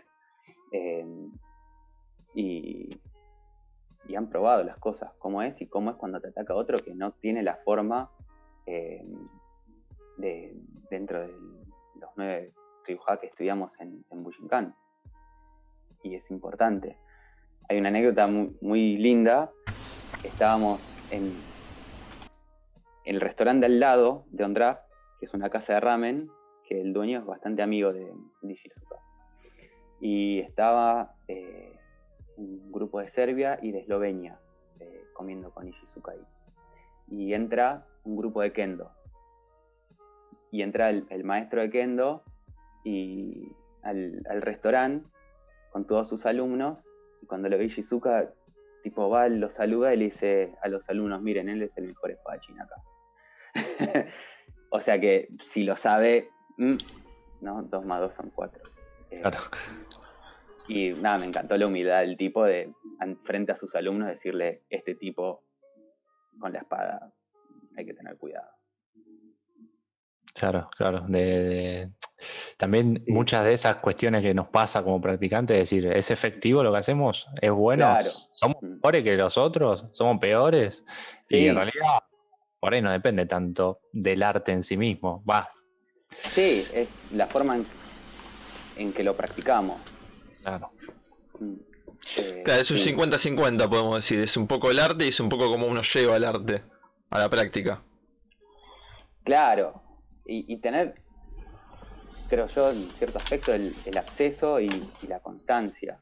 Eh, ¿no? yo, tenía eh, formas en, mi movimiento que me, me estaban haciendo, destrozando las rodillas formas de moverme que me estaban haciendo daño a las rodillas y, y las técnicas que estudiamos tienen cientos de años y cientos de muertes encima y de gente que estudió en profundidad y que eran guerreros y, que estudiaban la forma en cómo moverse y, bueno, está para que lo, hagamos de esa forma. Y eso nos va a cuidar el cuerpo. Yo, ahora gracias a Dios, toco madera, me siento cada vez mejor físicamente en ese aspecto y las rodillas me dejaron de doler. Porque Shizuka y Kasem, no, eso te destroza las rodillas, esa no es una forma de moverse dentro de los nueve Ryuha. Em, y, ahí aprendí, como que empecé a cada vez una cachetada, ¿no? Eh, eh, pero todo tiene un porqué, todo tiene un sentido y tiene, todo tiene una explicación de por qué se hace de esta forma y no de otra. Después, claro, después está, ¿no? El estilo de cada uno, uno eh, cambia, por supuesto. Eh, y, lo ves en los alumnos del soque, que, pero hay, ciertas cosas que, que, bueno, que son así. Y, y después me parece que hay que tenerle respeto y, a ese aspecto porque si no vamos a se genera, creo yo, un teléfono descompuesto, ¿no? Y, a mí me parece esto y lo enseño de esta forma y al otro le parece la otra, la otra, y, digamos, de mantener la tradición, la tradición de, Hatsumi Sensei que dejó su vida para, para enseñar y la gente que vino abajo de él, eh, me parece algo lindo. Y los soques anteriores que murieron y que pelearon y que, fueron trabajando para que hoy en día podamos tener acceso a esto. claro. me parece, importante. Claro, eh, como podríamos decir, no hacer tu propia escuela de la escuela, digamos. Claro. Tratar de ser lo más fiel, porque si Shizuka Sensei te Soke, ¿no? Hoy de Yokoryu, mm, mm. eh, te muestra los apuntes de año de 1970, de cómo Hatsumi le enseñó, y después te muestra los mismos apuntes de 10 años después y demás, y él sigue manteniendo esa misma, esa misma percepción que él tuvo de lo que Hatsumi le enseñó en ese momento. Claro, claro, claro que por ahí ahí eh, corre un poco el juego lo que es eh, cada persona en cuanto a su experiencia, su intelecto, mm. su capacidad de comprensión y por ahí ahí se ven las diferencias, pero en cierto modo todos tratan de mantenerse fiel a eso que, pudieron eh, captar, digamos, de esa transmisión. Sí, sí, sí, totalmente. Sí, yo creo que con la gente cercana a Hatsumi Sensei, con la admiración que sienten por él, creo que no hacen otra cosa más que eso más que querer mantener vivo y lo más fiel posible a lo, que lo hacía. Ahora, esto de los golpes que, te comentaba, eh, y es un baño un poco de un baño de humildad, ¿no? Porque yo me ponía a pensar, eh, Hatsumi Sensei era cinturón negro de karate, de judo, practicaba kendo, había hecho boxeo, seguramente me estoy olvidando de otras cosas. En karate había conocido a Mabuni Sensei, eh, tuvo acceso a, a, un montón de cosas. Era un tipo picantón ya antes de conocer a Takamatsu, ¿no? Después, Takamatsu Sensei había tenido alumnos, ¿no? Antes de Hatsumi Sensei, pero él dice que lo está esperando a él, ¿no? Está en las crónicas, no, no lo estoy inventando. O sea que Sí, esta transmisión, Takamatsu Sensei, en toda su vida, no había encontrado a nadie hasta dársela a él. Y tardó 15 años en transmitírselo que después, bueno, Hatsumi Sensei tuvo que seguir su entrenamiento porque no estaba preparado, según él mismo ha contado, y sigue entrenando una vez muerto, etcétera, etcétera yo, ¿cómo voy a pensar que yo sé hacer esto? Cuando esta gente que son bestias superdotadas del, del arte marcial, eh, no, no, no, o sea, tuvieron, tuvieron ese proceso. ¿Cómo puedo pensar yo que, que, me, ya conozco una técnica? Realmente una. en mí, yo Dios mío, tremendo. ¿Qué eh. pensabas, Oscarcito? ¿Qué, qué, nos pasa? A veces decimos, ah, ya me salió. Ya me salió, sí. Contra un, un uke que te está prestando el cuerpo. ¿no? Que está perfecto. Con un compañero que ves todos los días. Exactamente. pero bueno, de ahí a, a tener la comprensión del arte estamos lejos.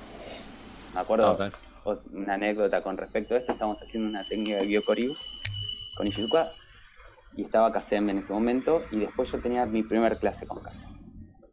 Y, en esa técnica, no me acuerdo el nombre, pero era el segundo nivel de Byokoryu. Sacaba con un Tsuki a, a Suigetsu, Gedanuke y después una patada a las costillas. Mm. Y yo no le pateé las costillas, yo le barrí la pierna. Y, y Shizuka me dice, ¿qué es? ¿Por qué hiciste esto? Y le digo, genka, le digo. Y me dice, primero fíjate si le puedes patear la costilla.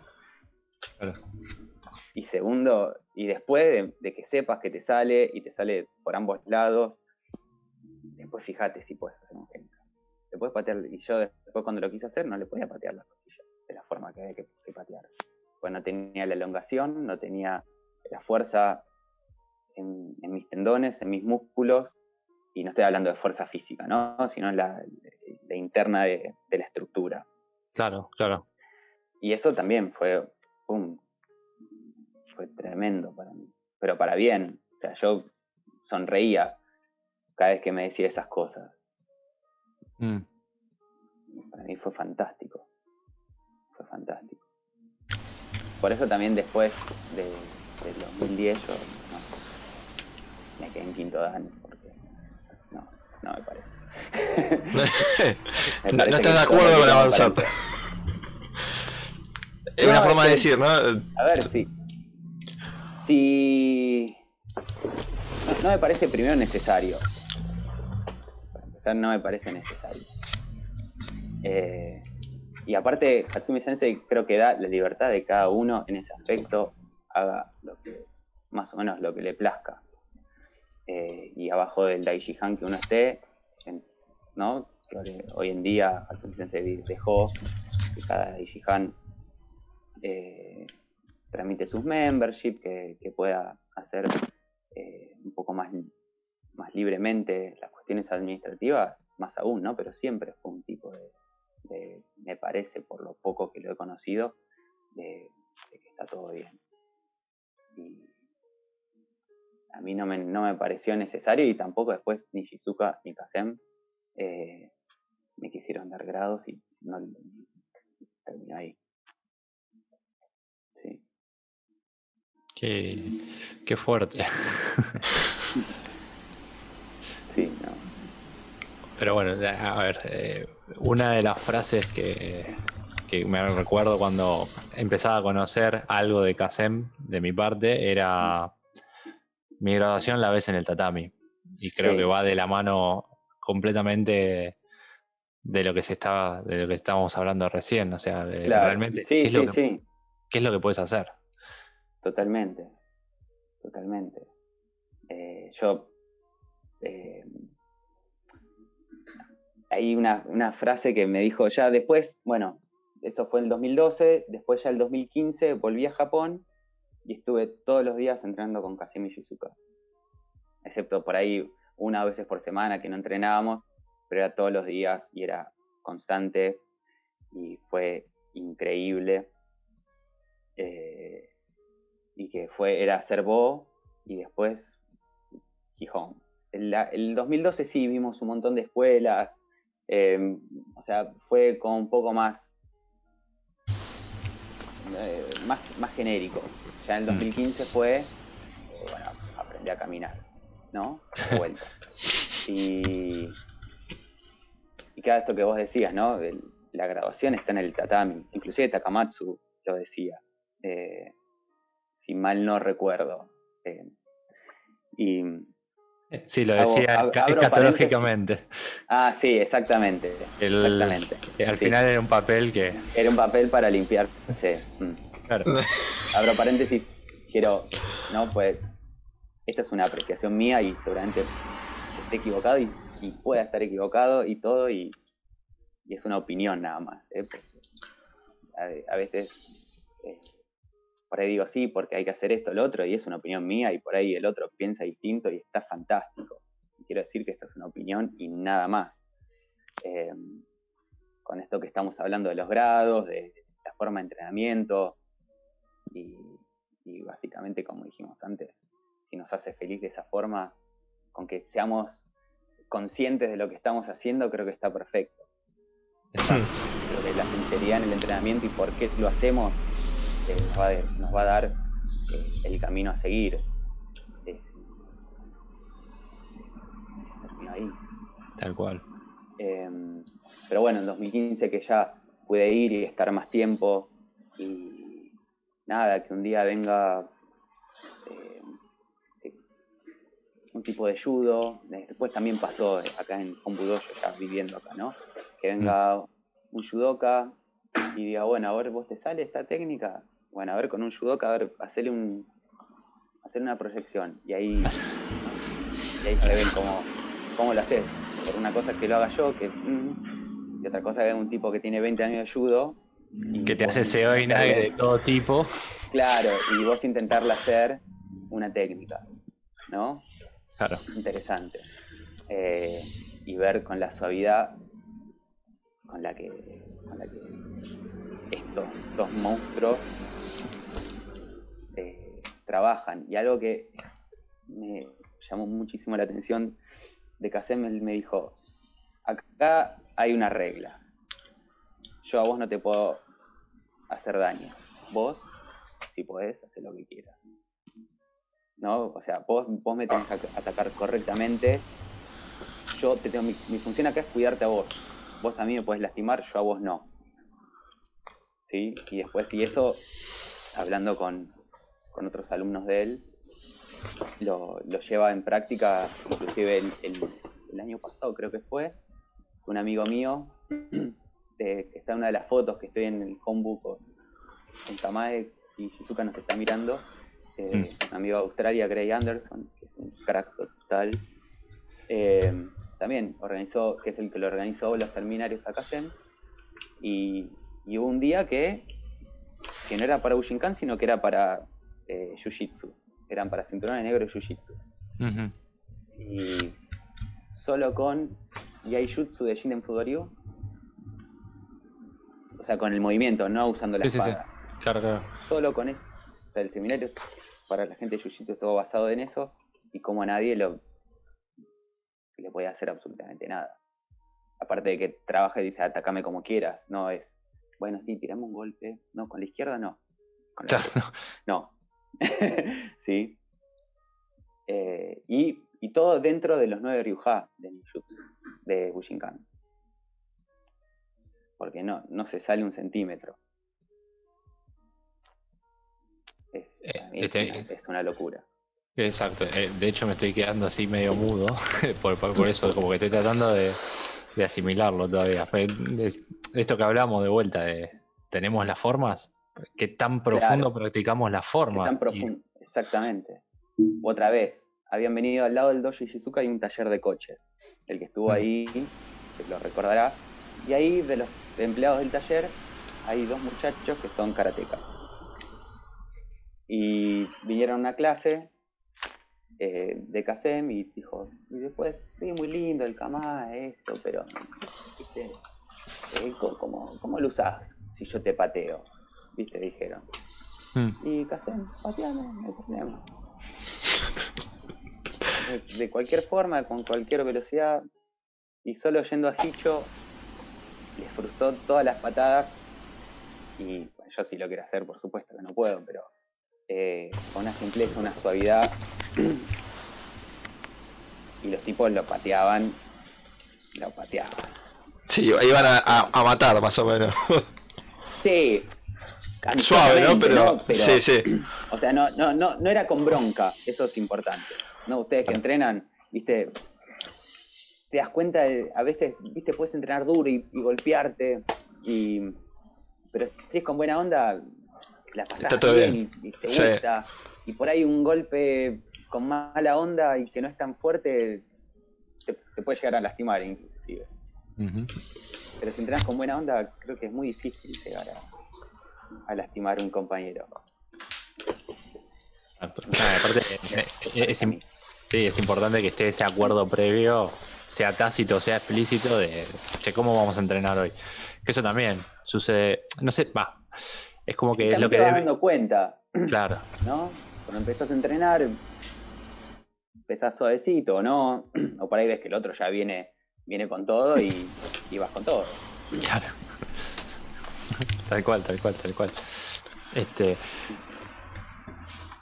Eh, todavía me quedo medio choqueado, pero me estoy acordando algo que habíamos hablado en su momento antes de una frase de Paco Roldán que creo que empezó como a mm. las primeras gotas. Sí, totalmente. A, generar ese, esas pequeñas rupturas. Totalmente. En, esta forma de ver el eh, Bushinkan. Sí, sí, sí. Paco, que es un crack total. Eh, es para mí, para mí es un amigo. Eh, espero que él lo sienta de la misma forma. es un amor de persona. y claro, como yo había pasado por el dojo de Manel, Mejías en Terraza, el alumno de Paco, yo después siempre que terminaba de trabajar en Ibiza, me pegaba una vuelta por Barcelona a ver a Rouget, este hermano que les cuento, a ver mm. cuando podía Manel, y siempre, y siempre coincidía para ir a alguna clase de Paco. Y, me, y, me, pasó de que pude ir a un, a un seminario que dio, ¿no? De dos días. Y, y el seminario empezó diciendo, estoy podrido de que a la gente que practicamos Bushinkan nos agarre un boxeo y nos llene la cara de dedos. Así que tenemos que empezar a, mirar cómo es el, Ichimonji no Kamae. Y, y claro, fue todo el seminario a, través de solo Ichimonji y cómo Ichimonji nos protege y nos puede llevar a, poder enfrentar a un tipo que, que es más veloz, es más fuerte, y para mí fue fantástico. Cuando dijo esa frase, tipo, también fue como un clic que me hizo, eh, que fue para mí fantástico. Estoy cansado de que nos llenen la cara de dedo los boxeadores. y creo que eso, no sé, a mí no me interesa pelearme, pero sí me interesa que lo que haga sea correcto. ¿no? Y si vamos a, ¿no? Nosotros practicamos un Ryuha o un Koryu, que ese Ryu es, eh, ¿no? es Nagare, es continuidad, también se usa a veces para moda o corriente, ¿no? De, corriente, claro. Corriente, ¿sí? Y se tiene que adaptar a los tiempos. Y eso no quiere decir que yo me tenga que parar como un boxeador para enfrentar a un boxeador. Claro. No, no me tengo que convertir en, eso para enfrentarlo y, y bueno, sí, hacemos Shinkengata y me paro así. No, eso no es. No estás haciendo Fujinkan. y, aparte, convengamos que el boxeador ya tiene muchos años y muchos golpes encima en su forma de Ichimonji similar, que no podemos imitar solamente por imitarlo, digamos. Por imitarlo, pero viste, hay una cosa. Ah, mm. Shinkengata y eso, o Shinkengata y. Es MMA. Se, se quedan. Sí, eh, exactamente, o Shinkengata y se quedan parados y el, y el compañero le suelta una hostia en todo el cuello con toda la furia y, el otro estuvo bailando el malambo alrededor de una estatua y de golpe le una, un golpazo y dicen que es Shinkengata. Claro. Sí, no, no. Mm. Eh, para mí fue buenísimo eso. Fue tipo de abrirme los ojos. Gracias que me recordaste esto de Paco. no, por favor, gracias a vos que, nos lo contaste también. Este, nos quedan cinco minutos de esta reunión. Vamos a aprovechar rápido. Vamos, cortamos así medio de prepo. Pero antes, eh, Santi había un par de saludos, ¿verdad? Eh, acá en el chat de Twitch te están mandando saludos, creo que de todos lados. Eh, a ver, como tienen nombres así en clave, porque somos todos ninjas, eh, no te sabría decir de quiénes son, pero te están llegando muchos saludos. Te dicen, Oscar querido, qué alegría verte y oírte. De Pablo, no sabemos quién es, se llama Proyecto KM, no sé si te suena. Mm, no, no, no. ok, bueno, podrían decir, ¿no? Soy tal, pero bueno. Y otro que se llama Chinito Rabioso 1983 te dice. ah, ese sí lo conoce. te dice que es un grosso. Qué grande. Te manda un abrazo y te dice que, que sos un grosso. Eh, Pablo Cruz era el otro, el otro saludo. Oh, qué grande Pablo Cruz, sí, crack total. Le mandamos un saludo. Otro saludo. Se están cagando de risa, ¿eh? Uy, perdón la palabra. Bueno, y otros saludos más que también te, habíamos dicho fuera del aire, de Andrés Girardoni, eh, el místico. Otro, eh, otro, sí. Código Dandy. y, de Alex, de, de, México, que ahí te manda, dice que sos uno de los tesoros más grandes que ha encontrado en Bushinkan. Vos y Pablo. Eh, con, vos y Pablo. Tu compañero. Ah, la verdad es una amistad tremenda hicimos con Alex, otro de estos hermanos que, que te da Bushinkan es, lindo, ¿no? Eh, eh, tener ese, ese impacto de llegar a tener una amistad con gente que no es de tu país, que es, eh, viste, impactar en tanta gente. Porque acá veo que todo el mundo que te conoce te adora, eh, por lo que veo. Por los comentarios de Instagram, por los comentarios del, del chat, te adoran. Bueno, es lindo, es lindo. Me salió un montón de guita mandárselo para que, para que digan todas estas cosas, pero. ah, estaba todo pagado, esto no lo puedo creer. Esto es todo canje. Claro. es peor que la Cipolitakis. Así que. Nos van a bajar el video de YouTube por esto nada más. bueno, nosotros no, queríamos decir nada, pero obviamente esta nota no es gratuita. Acá la viva, papá. Si no, no hay nada. Ay, ay, sí. Bueno, no, no, mentira. obviamente esto es todo, todo, todo amor, todo se paga con amor. y la dejamos ahí. Con amor, cariño y publicitando también el bar, ¿no? Porque es un, es un buen lugar para que tires ahí el. Ah, sí, bueno, ya podemos hablar. Que ya, ya nos vamos a poner a hablar también de. Viño, viño. De Andrés pidió un descuento, lo tiro así por lo bajo. Y nosotros, nosotros dos tenemos una propuesta comercial también. Sí. Para un draft. Ajá. Ok, para, para, Javi, decime, ¿la querés decimos ahora, o lo querés para después de charlar un poco de on draft, cómo nació? Lo decimos después, lo decimos después. Lo decimos después, ok, ok. Bien. Eh, entonces nos retiramos un pequeño corte y ya, ya regresamos, ¿no? Y ya volvemos. Así es. Perfecto, nos vemos. Bueno, ahí estamos de vuelta. Este ya es el tercer bloque, ¿verdad? Sí, sí. Si mal no contamos. Vamos por el, el, Sanjin. Este. Bueno, hablamos bastante dentro de lo que podemos expresar con palabras de lo que es eh, el entrenamiento con Ishizuka y Kazen, pues hay un montón de cuestiones que obviamente entran, pero a través del movimiento quizás, o a través de la experiencia y a través de vivirlo. Eh, digamos, esa es justamente lo que no se puede explicar. Pero sí hay otra parte de la que podemos hablar, eh, sobre todo de cómo son ellos, ¿no? En el día a día, eh, cómo Shizuka, cómo es eh, conectar con Kasem, eh, y obviamente con, con, todo el grupo. Bueno, nombraste a Gray también, sí. Anderson, que hoy vi que subió un video de los Pumas, como que me parece que le inculcaste mucho la cultura argentina. Lo mandé yo. lo mandé yo, sí, sí, sí. sí él tipo me dice, che, felicitaciones que ganaron los Pumas y y bueno, le mandé el videito ese que me había pasado mi viejo, encima estaba subtitulado en inglés, con lo cual estaba bueno. Así que lo, podemos invitar a Argentina algún día, ¿eh? a cualquiera de los tres. cualquiera de los cuatro, que vengan todos. Me, encantaría, me encantaría, de verdad. Cuando, cuando la pandemia lo permita y, los tiempos. Sí, Sería, sería muy bueno. También ten en cuenta que dentro de... Ah, perdón, perdón te iba a decir que ten en cuenta que dentro de poco también nos vas a tener a nosotros allá, ¿eh? Yo no pienso morir sin ir a un draft. No, no, Solo eso te digo. Perdón que te corté. Por Dios. No, no, no, para nada. Eh, sí, sería buenísimo. Extrañamos mucho, mucho a la gente. Extrañamos mucho. Extrañamos mucho. Eh, pero bueno, contestando primero a la pregunta de Javi. Eh, a ver, creo que lo más, como son, son gente muy simple. Eso, y, muy cercana. Eh, no sé, me pasó de... Bueno, hoy en día sí tengo por ahí una relación más cercana con ellos, ¿no?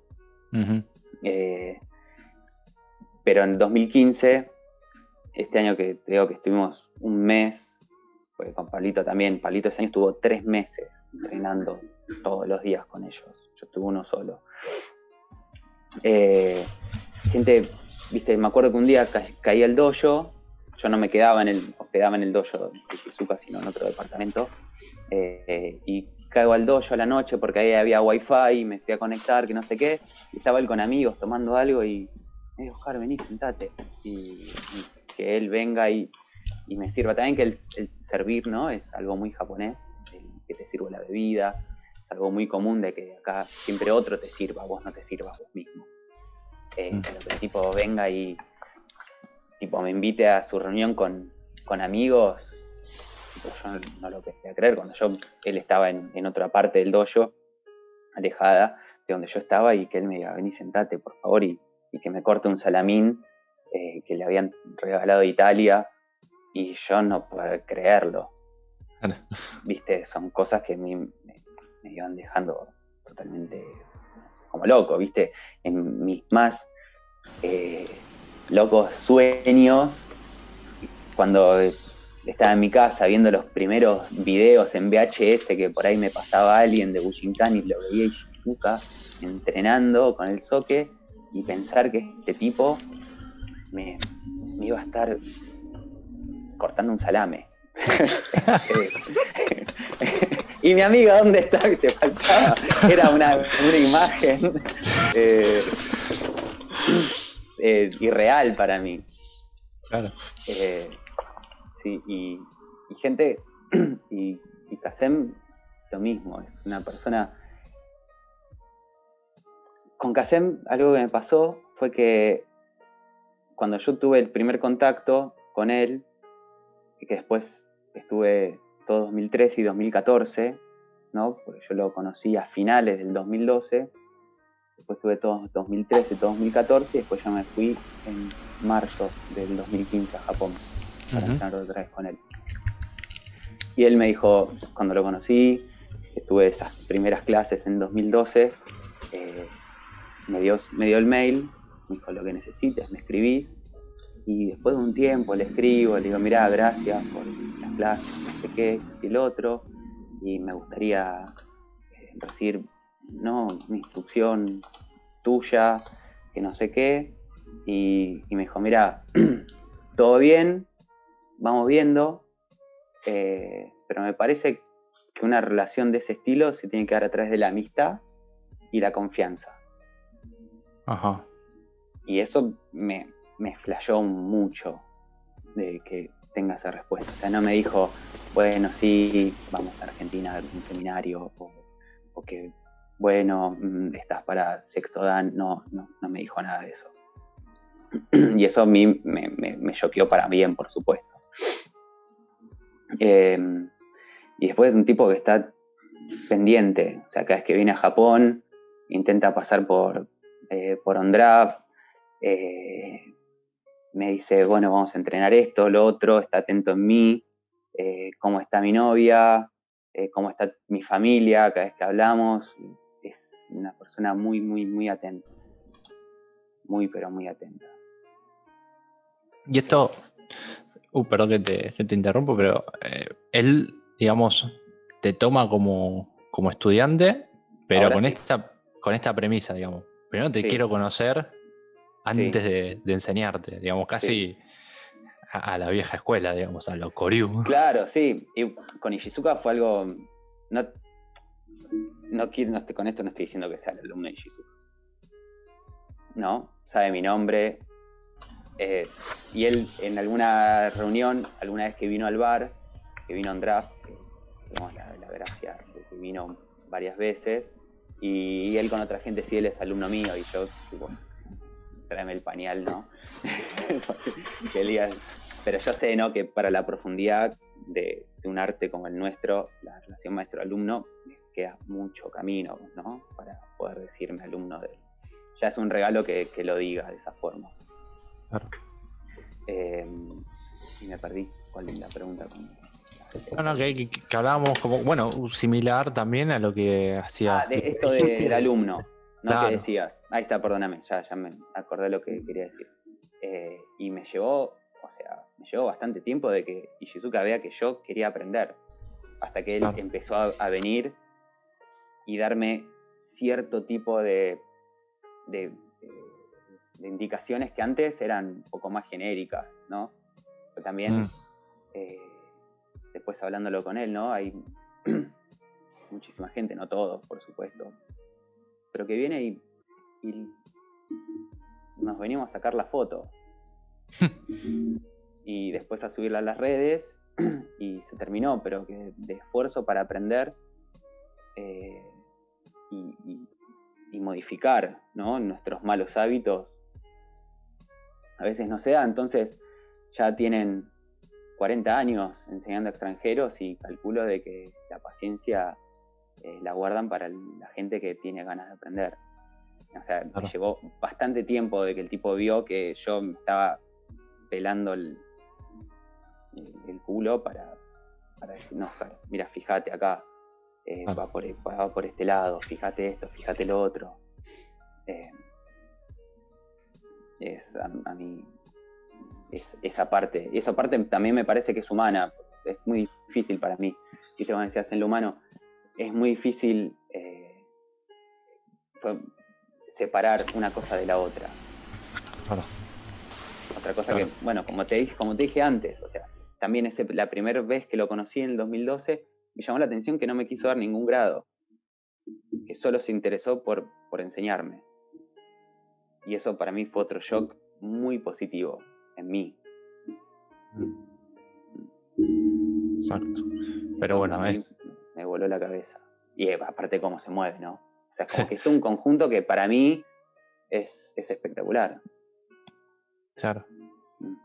Sí, sí, y creo que también responde a lo que hablábamos antes también. Si ir profundo a una cuestión básica eh, con un Gijón también es ir profundo en cuanto a eh, la transmisión. Obviamente, cualquiera que va entrena y lo corrigen y como decía, por ahí es algo entre comillas genérico o algo que se puede ver a simple vista, pero después si, si, si, si va más allá la relación, si va más allá la transmisión, obviamente tiene que, suceder, ¿no? Esa, esa mm. profundidad y, para eso no hay una receta. Eh, como Somos todos humanos y todos tenemos cuestiones para, no sé, como para aprender o, aprender a, entenderse o a conectar. Y eso mm. es único y es irrepetible eh, entre todos y mm. entre todas. Sí, sí, sí, sí, totalmente. Totalmente. Y, y, y, a ver, linkeándolo también medio, medio desde lejos, un poco esa conexión es irte a vivir a Japón. Tener esa locura, convencer a un compañero o que el compañero te convenza, eh, decir, che, ¿nos vamos a Japón a vivir? sí, sí, sí, sí, me, me una locura. ¿Cuándo, cómo y por qué? Mira, eh, con Palito ya teníamos ganas de abrir algo, así queríamos abrir una hamburguesería con buena cerveza. Em, y al principio, Buenos Aires, al principio yo no estaba en el proyecto, él tenía esas ganas, después me dijo, bueno, vos que tenés experiencia en esto, yo tengo experiencia en lo otro, ¿por qué no, no lo hacemos juntos? Y dale, y que no sé qué, y buenísimo. Y y un día me dice, che, ¿y si lo hacemos en Japón? Y yo, rock and roll, vamos, adelante. Em, y bueno, ¿y qué hacemos? Y no sé qué. Y, y a mí siempre algo que me pasó en Noda, eh, que es medio un bodrio, ¿no? si te querés ir a tomar una cerveza y, encontrarte con gente, antes era irte a Kashiwa, que es una ciudad que está a 23 minutos en tren, desde Atago o de Nodashi, y, y ahí había un punto de encuentro, ¿no? De gente de Bushinkan de vez en cuando. Eh, mm. Pero me acuerdo la primera vez que llegamos, esto que te digo que hacía frío, que nevaba, este 2008, y era eh, salir a caminar el viernes o el sábado de la noche a ver si hay algo para tomarte una birra, ¿viste? Y ver, ver otros seres humanos. Em, y ir a caminar participando frío a lo loco, y nada, y nada, y nada. Y entonces siempre era con, con Palito, pero acá hay que abrir un bar, acá hay que abrir un bar y eh, porque no hay. O sea, tenemos que hacerlo. Em, y, y, bueno, toda esa primera idea desde el 2008, bueno, dijimos, bueno, dale, sí, lo hacemos, que no sé qué, y bueno, y, ahí nos pusimos en campaña eh, para venir.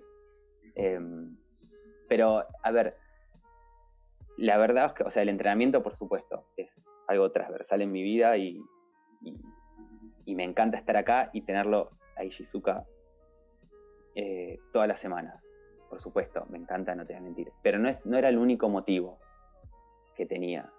¿no? Para, venir a hacerlo. Eh, también estaba la cuestión de la aventura.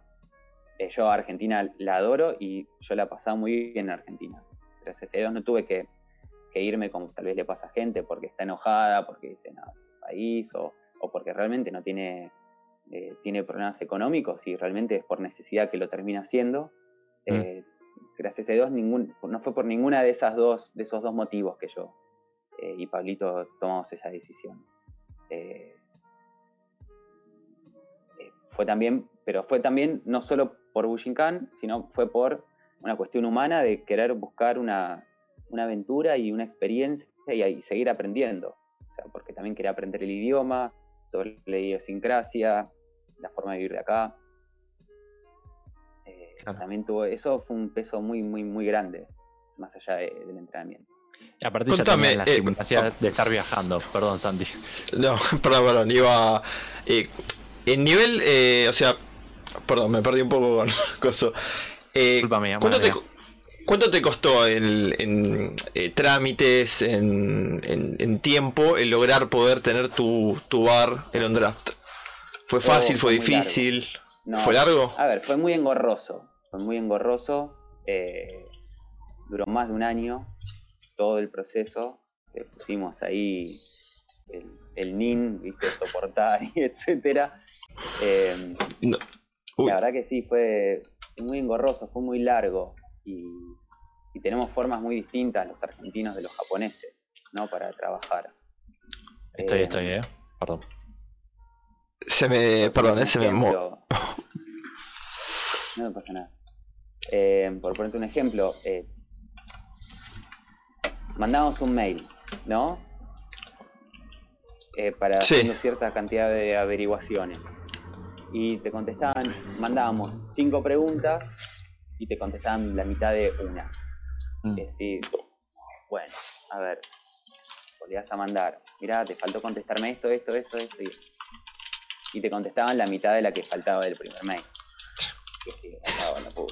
bueno, a ver, entonces no, está bien, por ahí esto tiene una forma de redactar distinta, vamos a usar un, un inglés, nos comunicamos en inglés, más básico, eh, y poníamos, tengo preguntas, uno, abro, viste, cierro paréntesis, dos, y tipo, y dejábamos un buen espacio entre pregunta y otra para que de última tengan el lugar para que ni siquiera tenga que apretar enter, ¿no? para bajar el coso y contestarnos. O sea, le tuviste que mandar tipo TP de secundario, tipo pregunta uno, responda, pregunta. Claro, y así todo no lo hacían. Y entonces teníamos que mandar una pregunta por mail. Y ahí, más o menos, empezaron a contestar. Y después, bueno, viste, envíame esto, eh, le mandabas lo que te pedían, correo. Eh, ¿Estás seguro que necesitas esto? Sí, sí, no te preocupes. Y después de, dos meses te decían, ah, te faltó esto, pero yo te lo pregunté ese momento cuando te mandé esta cosa. Y así todo, todo. Eh, o sea, fue muy largo en ese aspecto. Qué, eh, loco, ¿eh? Logramos, sí, sí. Y después, acá nos pasó que, no, tipo, te quieren cagar. Perdón, no por la palabra, pero... Eh, sí, sí. Eh, imagínate, vos en, en Argentina, vos querés remodelar tu casa, ¿no? Mm y vos, te, vos decís, mira, al, pintor o al albañil, no, mira, quiero que acá me revoques la pared, que me la pintes de rosa y el techo está tiene humedad, ¿cuánto me sale? el tipo, viste, se fija la humedad, se fija esto, y saber esto, acá tanto material, y te dice, bueno, en dos días te paso un presupuesto, ¿no? Sí. Acá era, ¿cuánta plata tenés para gastar? De una era. De una. Y no, flaco, yo te estoy diciendo lo que quiero. Vos pasamos un presupuesto y yo después te digo si lo quiero o no. Y eso fue otro, otro tramiterío interminable. Eh, bueno, te paso un presupuesto. Y, después agarrar el presupuesto, que al menos no te quieren garcar, pero tienen la honestidad de, de enumerarte con qué te van a cagar. ¿no? Entonces decís, ¿y esto qué es? No, este es el cerramiento de la llave de luz, que es un plástico así, sale 80 mil dólares. Esto no me, no me hace falta. Ah, bueno, cosas así. Ah, empezar a buscar y un precio de algo y te ponían eh, X cantidad de dinero y lo buscaba en Amazon y salía menos de la mitad. Y decís, flaco, me estás cargando. Cosas así. Qué loco escuchar es que eso pasa en Japón. Porque bueno, yo por lo menos de la creencia que tenía pensé que era todo como más estructurado, más honesto en algún punto, pero veo que es muy parecido a lo que pasa acá. por ahí está dentro de su honestidad esto, o dentro de su idiosincrasia, no sé, por ahí acá, viste, el japonés como tiene, tiene viva, tiene bastante plata, entonces por ahí ellos... Y después eso por ahí, ese, ese, ese coso que yo veía o Palito veía que no lo necesitábamos, por ahí ellos lo terminan poniendo, no es que no lo ponen te lo ponen, pero no te hace falta. Los que sí, bueno, los sobreprecios en esto que te digo de que lo veías en Amazon y te salía menos la mitad, sí, ahí sí era un choreo directamente. Em, pero sí, después por supuesto, lo que cuenta todo el mundo.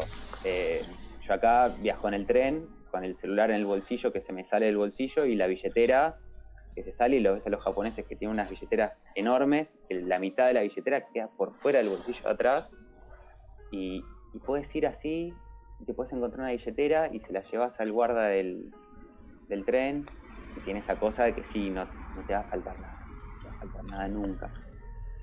Aunque igual acá nos chorearon una bicicleta una vez. No. no fueron japoneses. claro, claramente no fue un japonés. Ah, sí. ¿En serio? Apareció en el pachinko, que el pachinko es como el casino acá, que, los japoneses son re fanáticos. ¿El, de las monedas? El de las monedas, sí. Evidentemente, nosotros creemos de que era un borracho que quería el pachinko y una bicicleta que no tenía candado. Claro. Y aprovechó, sí. Y aprovechó, pues apareció ahí y nos la trajo el policía. Bueno, chicos, pónganle candado. Nosotros ya muy acostumbrados a no ponerle el candado porque no hacía falta. Eh, y bueno.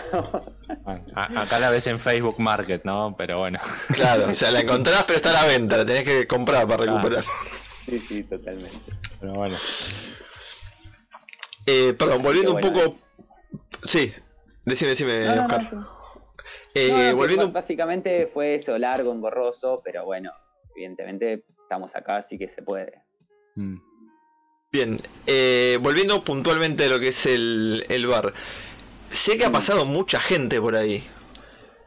Sí. Me imagino que tenés un montón de anécdotas. De hecho, los chicos cuando volvieron de Japón me contaron anécdotas de el, after, por así decirlo, del cumpleaños de Hatsumi.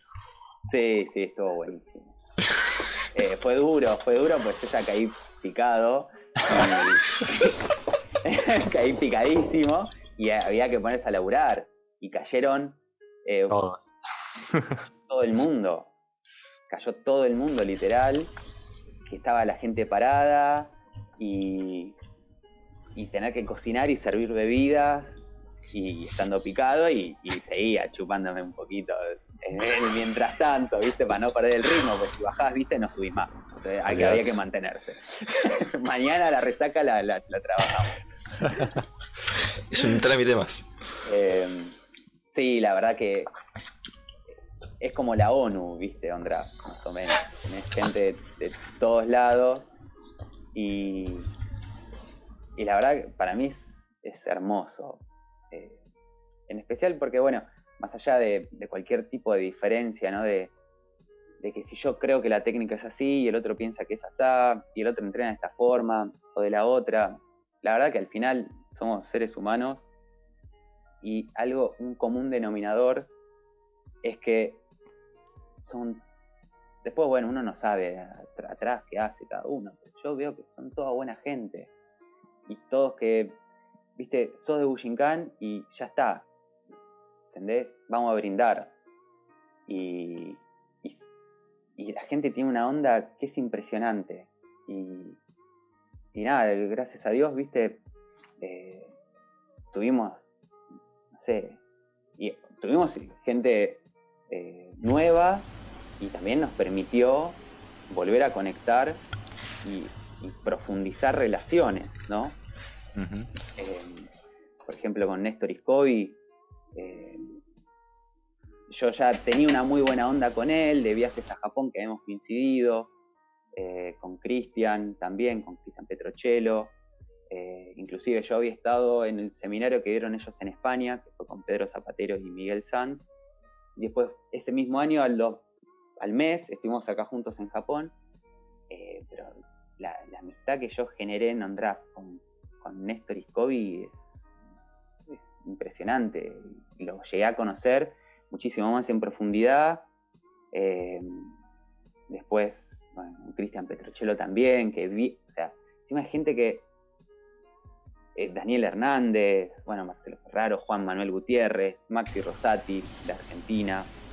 Bueno, después vino Alejandro García este año con Pablito Gianazo.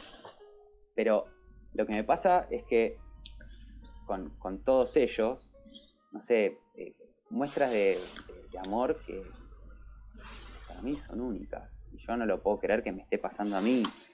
Eh, no sé, uh, hace, ¿cuándo fue? ¿Fue el año pasado? No, el anterior creo que fue. Que viene Daniel Hernández y, Silvina. Vienen y Daniel viene, mira, no me quedo, pero te traje esto. Y me trajo una camiseta de Platense. ¿Entendés? y, yo no lo podía creer. Tipo, o sea, después, o Cristian, em, Néstor, siempre, che, voy a Japón en dos meses, pedime lo que quieras. ¿Entendés que te lo llevo? Marcelo lo mismo. Juan Manuel, eh, todos están, gente que, che, voy para allá, ¿qué te llevo? Yerba, te llevo Fernet, eh, es tremendo. Eh, la verdad que conocer a esa gente que lleva mil años entrenando, que tienen un millón de alumnos cada uno y que tengan ese nivel de, humanidad, de ser gente tan copada, para mí es más allá de la técnica, me importa tres carajos. estamos, estamos bien. ¿Viste? Eh, me encanta, me encanta. Y después, bueno, eh, por ejemplo, sé, vino Duncan Stewart varias veces, eh, nos regaló el libro, y yo le dije, bueno, no sé, vos no te acordás, pero vos me tomaste el saquité, no se acordaba, me dice, ¿pasaste? Sí, ah, bueno, está bien, entonces está bien. Eh, Estaba preocupado por el estado de la comida, seguro. Si no pasabas, por ahí no comía. ¿eh? Ojo, no, mira, me pegaste un palazo, ahora te estoy Hamburguesa, ¿sabes qué? Tan... eh, no, está la preparación es a la vista, así que no, no se puede hacer. Ah, eh, Salvo algo, algo medio ninja, ¿no? Cambias ahí el pancito, tic tic. este, este ayer. Algunos se lo habrá merecido, ¿no? Alguno de los fuera de Bushinkan, digamos, algún cliente pesado, no, ¿no? Sí, miles. ¿Ah, sí? ¿Posta? Hay un cierto... Son japoneses, no, son japoneses no. Pero la mayoría de los pesados son japoneses. Mm. Y para ellos a veces sentimos que venir a un draft, no todos, gracias a Dios son la minoría, eh, pero es como es venir al zoológico, ¿no? Es como, mira, hay dos extranjeros ahí, eh, vamos al, lugar ese y tipo se sientan, piden y después se quedan mirándote, ¿viste? Como, ¿viste? Como la tortuga así, con el cuellito así, esperando que hagas contacto, visual y, y, le hables, ¿viste? Señor, coma, no, no lo conozco. Si, si, pegamos onda, hablaremos, pero viste como. Y, empiezan. Y te toman como que los tenés que entretener. Mm. Eh, claro, se piensa que es un cena show, ponele. Claro. Y vos vas a. Yo voy a comer ramen y, no le quiero hablar al, tipo, quiero comer ramen. claro. Si vamos al tema de hamburguesas, vas a McDonald's, que gracias a Dios no tiene nada que ver nuestra hamburguesa con la de McDonald's, pero eh, vas a McDonald's. Yo no, voy a hablarle al cajero. Claro. Yo voy a comer. Sí, venga y es un tema, es, es un tema, es el. Es tremendo, pero aparte. Es como que te exigen eh, y consideran que vos los, les tenés que, que hablar. Mm. Tremendo. Eh, sí, sí, se complica, se complica porque Va, eh, yo supongo que igual que el japonés lo manejas dentro de todo bien. O lo maneja, mejor dicho, entre vos y Pablo. Sí, yo, yo, hablo, Palito entiende muchísimo, entendemos casi a la par, pero yo hablo más. Ah, ok. Como, viste, a mí me gusta hablar, lo practiqué más, aparte yo estudié acá un año y medio cuando llegué, mm. todos los días en una escuela, entonces eso me, me, dio, me dio herramientas. Te puedo hablar de un montón de temas fáciles. Si me quieres hablar de economía, de política, medicina, me hago agua. Si te puedo decir, me duele el estómago, me duelen los intestinos, eh, y quién es ese presidente, pero si quiero decir cuándo son las votaciones acá y me tengo que fijar cómo es votaciones institucionales, cómo preguntar. Y, o sea que para mí encima se me complica más hablar con mis amigos japoneses, porque eh, no todos hablan inglés o español, los cuales los, domino esos idiomas, em, con lo cual con un amigo es con, el que por ahí querés eh, ponerte más, más profundo en ciertos temas. O sea, a mí me cuesta más hablar con mis amigos que con, los, con estos clientes. El tema es la actitud de usted me tiene que divertir, señor extranjero, que, eh, ¿no? Y encima que somos todos yanquis. Claro. ¿Sos de América? Sí, de Sudamérica. ¿Qué es Sudamérica? Te preguntan. Es más raro todavía. la mayoría sabe, ¿viste? Hay muy pocos que te dicen, ah, Argentina, la mayoría por Messi, ¿no? Messi, después los más grandes, Batistuta, Maradona, ¿no? Te hacen así como el Bati. Em, eh, algunos por el tango, algunos por el tango. Después nos pasó con un cliente que venía al principio, que era muy fanático de la música, que con ese sí empezamos a entablar una relación porque se dio naturalmente, no porque nos tomaba como, como los gorilas del zoológico. Eh, y el tipo, ah, Argentina, ponete un tema de los Cadillacs. Nosotros. Mentira, así de una. así de una. Y encima el tema que nos pidió no era de los famosos. Era un ah, tema medio como yacero, era un, temazo. Ahora no me acuerdo el nombre. yo, no conozco la discografía de los Cadillacs, ¿no? Pero yo soy argentino, no lo conocía. El tipo, poneme este tema por favor. Y cuando se pudo lo pusimos y hermoso, hermoso. Cuando pasan esas cosas es muy lindo. Claro. Es muy lindo. Qué loco. Bueno, también debe pasar eso también, ¿no? De, de por ahí, eh, alguien que es fanático de, de, una cultura ajena a la propia, conoce más que, el propio, ¿no? Como que debe pasar en ambos lados. Sí, sí, totalmente, totalmente. Bueno, eso, y también, bueno, como dije esto, de estos ciertos japoneses pesados, también está el otro japonés, que es la mayoría, mm. que cuando vos le decís por qué viniste, qué estudias, que te gusta tanto su cultura, se deshacen en, gracias, ¿no? De, bueno, te agradezco que te intereses por mi cultura, que sabes en este aspecto más que yo, ¿no? Claro. Em, después, hablando de, estos japoneses pesados, me se a acordar una anécdota que conecta con Bushinkan viene un tipo, dice, sí, ninja, no sé qué, bueno, eh, más o menos, viste. Sí, entrenamos, que no sé qué.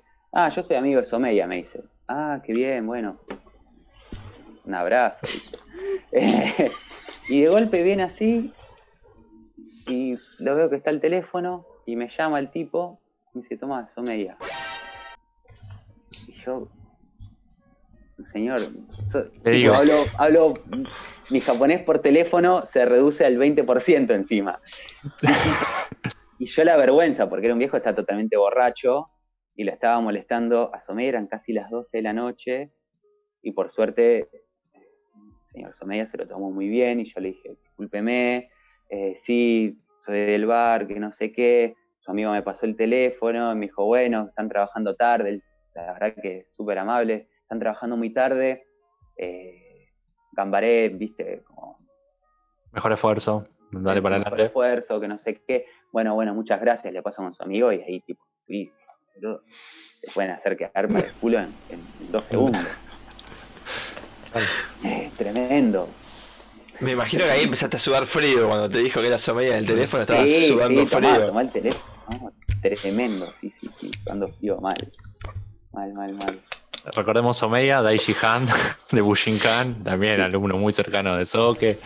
Es como que. También te ponen, en situaciones.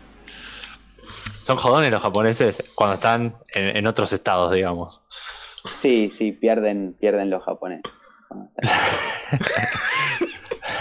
Se argentinizan un poco. sí, puede ser.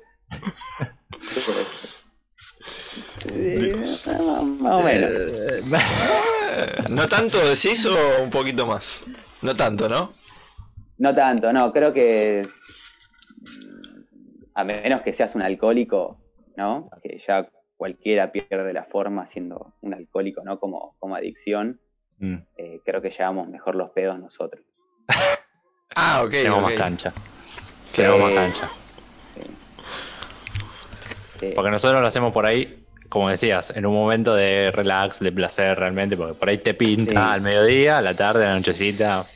Sí. Toda una semana en Gualeguaychú, ponele una cosa así, y después ellos ya lo tienen esquematizado. la cantidad de veces que le mostramos los videos de Gualeguaychú a los japoneses y... No, mentira. te lo juro. Con este, con este tipo, con este tipo que le gustaban los Cadillac, terminamos un día viendo videos de Gualeguaychú eso la este, me imagino. Con la botella de Coca-Cola cortada. Dijimos, eh, lo vamos a hacer bien. Vos le cortaste una botella de Coca-Cola a un japonés, yo me muero acá. Le hiciste el, y, el viajero. Fernando de ahí. No te puedo creer. O sea, le diste el, elixir de la paz y la comunión, más o menos. Sí, sí, sí, totalmente. La pipa de la paz, no, este es el elixir de la paz y la comunión. Me encantó tu frase, te la voy a chorear. Con gusto, con gusto, te la regalo. Eh, ojo, eh, lo, lo, agregamos a la propuesta. Tenés que ponerle en la carta el viajero. Tú y le mandaste. Ah, nunca llegamos a esa parte, ahora que me acuerdo. O le comentaste vos. Javi, te, te tiro el fardo a vos. Ah, me tiraste, la bomba. Ah, porque yo te veo que mirás para arriba, pero en mi computadora, ah, en mi pantalla lo estás mirando a él. Ah, ok, cuando se te apagó tu pantalla, que hubo un problema, se me, se me ah, cambió la... Ah, ok, ok, ok. Yo siempre, siempre voy a hacer una eh, cagada, aviso. Tenía... Por favor, Javi. Teníamos una propuesta para, para Oscar. Ahora le sumamos la de el trago. Te la dejo a vos, ¿eh? Es, es el menú, es el menú. Es el menú. El, el, trago, el viajero, claro. La botella. El viajero que es un, es un Fernet. Claro. Sí. Eh, entregaban la botellita, viste que en Palermo te dan, no sé, la taza de. que es la que fue el envase de café soluble. Bueno, acá la botellita cortada. La botellita cortada, me gusta. Este, y lo agregamos a un nombre de una hamburguesa, le llama, la pueden llamar Burger Kai. Burger Kai. Ah, no está mal. Tenemos una, agilidad para tirar nombres entre Javi y yo que es increíble. Burger Kai. una Burger Kai. Con el viajero. y ahí cierra lo del elixir, lo de la comunión. sí. Al primer japonés que. Perdón, bueno, volviendo ya al, cuarto bloque, casi, la, casi siendo el lunes acá en Argentina, casi el 12 del mediodía allá en Japón.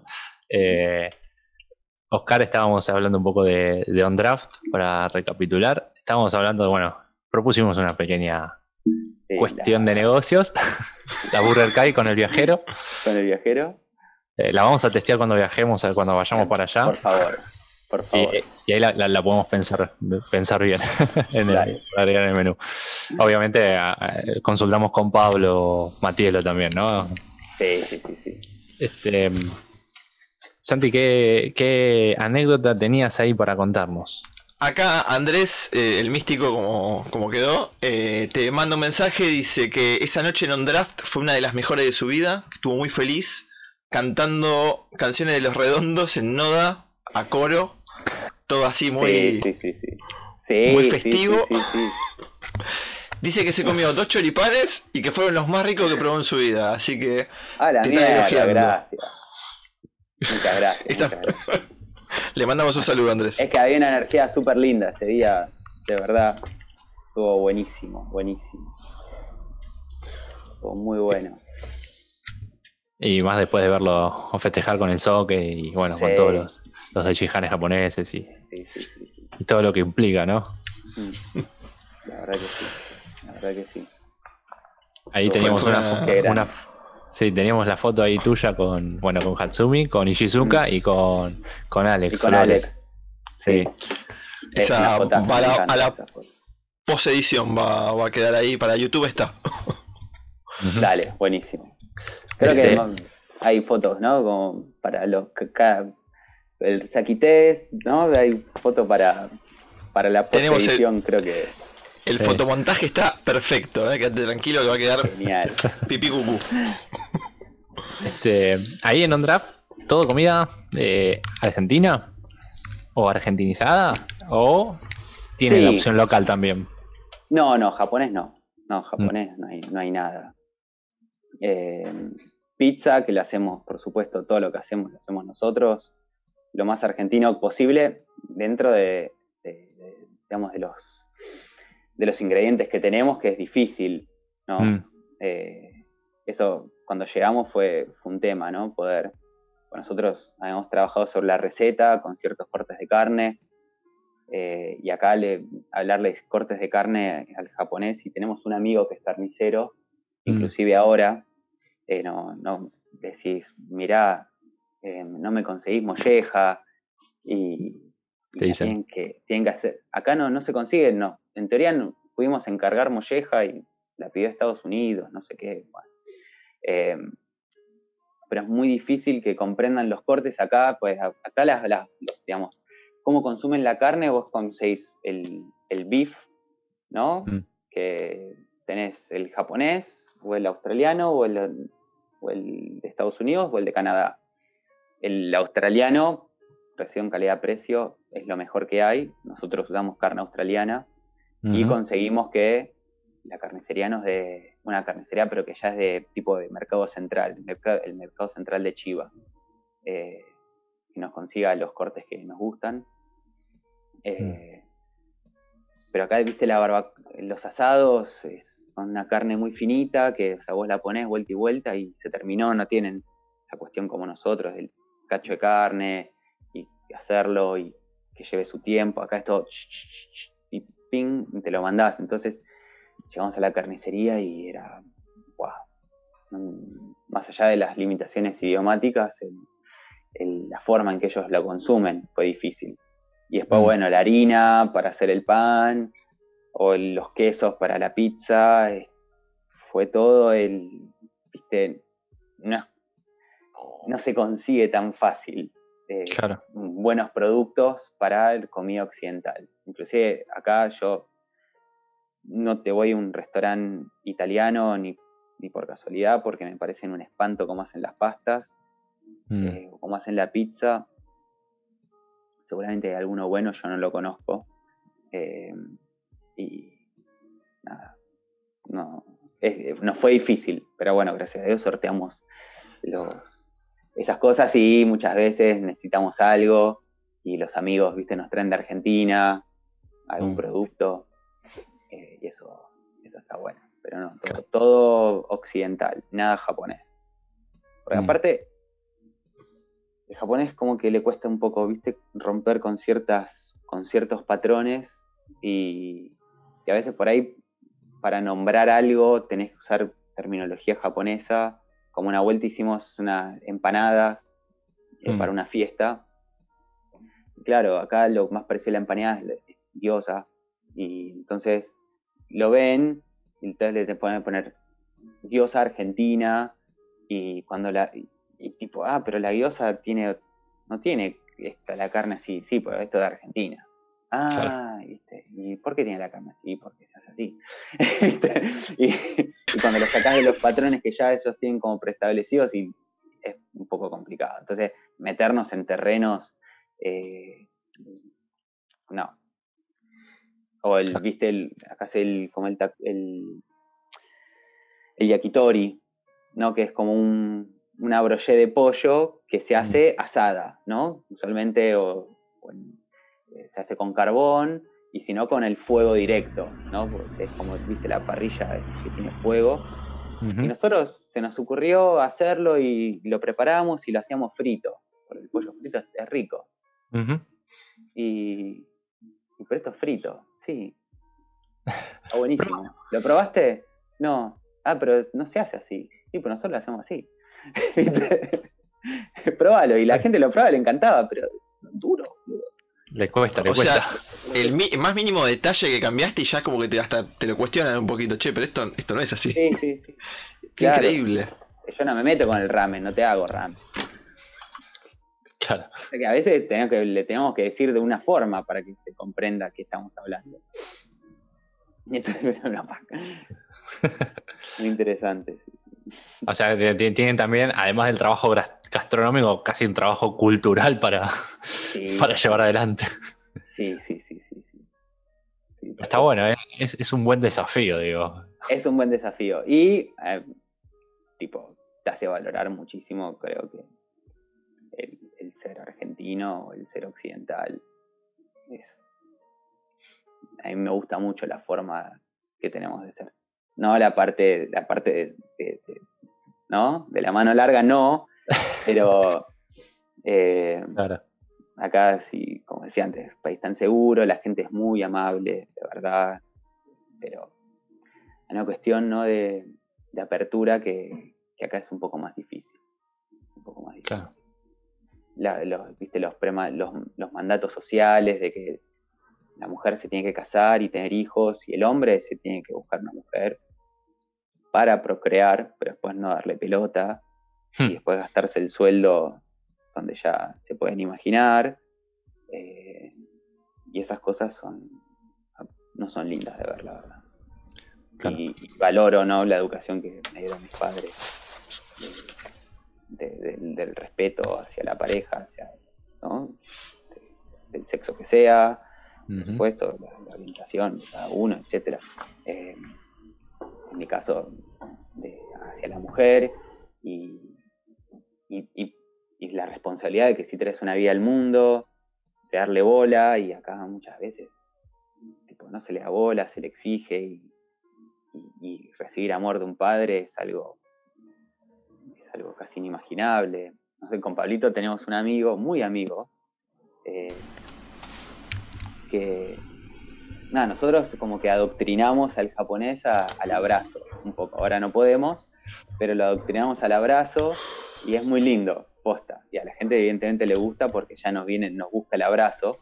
Eh. Y, pero hablando con este amigo, tipo, no me acuerdo cómo sale el tema y, ¿y hace cuánto que no abrazas a tu mamá? Y no sé, dijo, hace años. Y tipo, bueno, tu tarea es cuando la veas la próxima vez, la tenés que ir a abrazar y no la abrazó nunca. Y, yo soy más de bueno, ya está, pero Pablito es más insistente en eso. Y le pregunta, ¿le abrazaste a tu mamá? No, no la abrazo. Y boludo, dar un abrazo a tu vieja. Claro. Es tremendo. Eh, sí, no, no, no me puedo ni imaginar, de hecho. Sí. Es, un choque de realidad fuerte, eh, es fuerte. Fuerte, sí, sí, sí. Pero bueno, por ahí eh, eh, esas cuestiones que uno lo ve que los hacen tan modernos, tan eficientes, tan productivos, tan dedicados, tan metódicos, los termina reprimiendo en un montón de otras cuestiones que para nosotros es como decir, si no abrazamos a nuestra vieja o si no, tipo, no nos chocamos ahí fuerte las manos en las espaldas, es como que nos está faltando la vida, nos, nos falta como el, sabor, no sé. Claro, ahí, bueno, antes que hablábamos de Gray Anderson, me mandó un chiste hace poco, que era los finlandeses y los argentinos, ¿no? Sí. Y, el finlandés estaba en el colectivo o en el tren y a cinco asientos había otra persona sentada y dice, ¿qué hace ese tipo que está tan cerca mío, viste? Y después te hace el argentino que estaba abrazado, colgado a la persona y dice, perdón si me, me muestro muy frío, pero recién nos conocemos, ¿viste? y me dice, ese sos vos. Eh, es bonito. Es la descripción gráfica de un argentino, estar ahí al abrazo y, necesitar más todavía. Sí, sí, totalmente. Bueno, eh, justo que antes habíamos estado hablando de esto del, cambio, ¿no? De las artes marciales, después de la restauración Meiji. Em, el otro día vi un documental en Netflix que habla del sexo, que va por distintos países. El, el primer capítulo es en Japón, no me acuerdo el nombre. Y hablaba que antes del Meiji, Japón era un país muy abierto en lo sexual y en, la relación de parejas. E inclusive tenían, no me acuerdo era el nombre, pero como una especie de Kama Sutra y tenían, mostraban unos denchos muy antiguos. No, no eran denchos, eran unos matrimonios.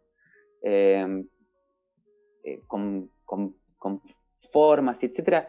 Y pasa que explicaban que era la época victoriana en Europa entonces había toda una cuestión no tan de represión en ese aspecto, y Japón se y entonces el emperador, en esta restauración que quería hacer y modernización de Japón, tipo cortó todo, todo toda esa parte.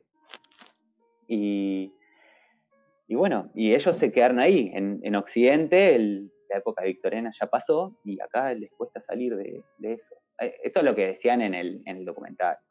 claro, claro, claro. ¿no? Porque Hay que chequearlos, ¿no? Sí. Porque sabemos que en, e, que en ese ámbito también, eh, dentro de esa represión que tienen, son bastante creativos. Oh. Una imaginación muy activa, podemos decir, ¿no? Claro. sí, sí, sí, sí, totalmente. Pero bueno, vamos, vamos, a dejar ese tema ahí por, por las dudas. Esto, bueno, ya pasaron las 12 de la noche, estamos en horario. Ah, es verdad, es verdad, es verdad. Fuera de protección al menor, pero eso va a estar en, en Bushinkan, en Bushincast Hot a partir de la semana que viene. Sección nueva, no estaría mal, ¿eh? Bushinkan Hot. Sección nueva, ¿viste? Vos me decís el nombre de la hamburguesa y el trago, bueno, yo, yo les, les hago, les manejo. Peligroso, peligroso. Peligroso, por eso también tenemos mucha.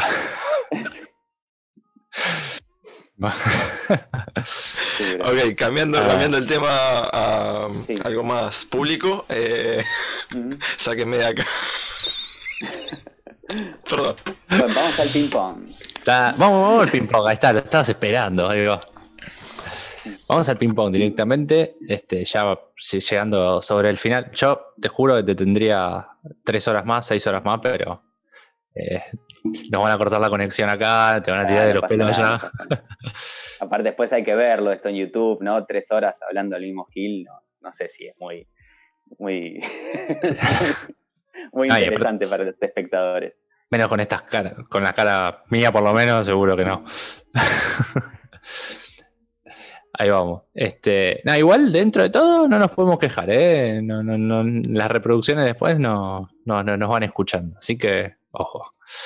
Este, igual eso es gracias, obviamente, a todas las personas que, se están copando a, a, venir, vos Oscar, los chicos antes, así que Nada, nosotros somos gracias a ustedes, es así. gracias, gracias. La verdad que está buenísimo. Desde que lo vi la primera vez dije, qué lindo, está bueno esto. Y lo vi, lo vi antes de que ustedes me hayan descrito para, para que participe.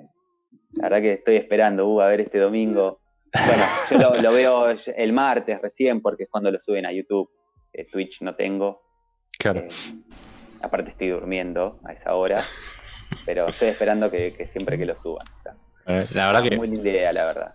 Eh, gracias, gracias. Nosotros tomamos inspiraciones de todos, ¿no? De los podcasts que veíamos de Paul Mays, algún programa de radio que tiró Pedro Fleitas, este, bueno, alguna que otra cuestión televisiva que habrán, que habrán hecho otros Daijihan, eso mismo Hatsumi en su momento. como que fuimos tomando un poquito de todo, y salió la idea, y cuando te hablé y cuando me contaste que ya lo habías visto, y que nos conocí y que conocías a los chicos y demás, dije, ¡Pah! Bueno, y después todo lo demás, ¿eh? ¿no? O sea, entrar en conciencia de que llegamos hasta Japón es una locura para mí. ¿eh? Posta que sí. Bueno, hoy que competimos, le podemos decir, anda a buscarla al ángulo Masterchef. Obvio. Me gustó, me encantó. Anda a bajarla del ángulo. ¿Quién te ve? es así, es así. Ah, Pasamos al ping-pong. Así. Dale, dale. Al Ukemi. Una palabra, una respuesta, la que salga, eh, como salga, prácticamente sin pensar. Y arrancamos con. Y no las pensé antes, ¿eh? Eh y yo te las cambié también. No, no, no, no dejes ah, las genial, Genial. Buenísimo. Muy bien. Empezamos con Bushinkan. Ah, eh, difícil. ¿no? Tan simple y tan difícil. Y nada, camino, un, hermoso camino. Y, punto de encuentro también. No fue una palabra, perdón. se me complica la, la, el resumen, no sé si vieron, se me Hatsumi. Crack. Ishizuka. Inspiración. Eh, en esa iba el Daijihan japonés, pero ya sabíamos medio la respuesta de antemano. sí, no lo dudo. ¿Un Ryuha? ¿Una escuela? Un Yokoryu. ¿Un Wasa? Mm, te diría Koku, pero Renyo también, eh, porque en los dos está tenemos el Kihon Japón en esas dos técnicas, así que diría las dos. Que va con relación con Yokoryu que, que habías elegido antes. Claro. ¿Mm? ¿Un arma? Yari. ¿Alguno en particular o el Yari en general? Ah, el Yari en general porque es creo que la madre de, todo nuestro taijutsu y de la mm. mayoría de los movimientos que practicamos. Bueno, creo que había escuchado en su momento que, una traducción del budo era el camino de parar la lanza. No recuerdo quién lo había dicho. Ah, sí, sí, sí, sí. como una, lo tenía escuchado. Mm. Sí. Sí, sí, sí, sí.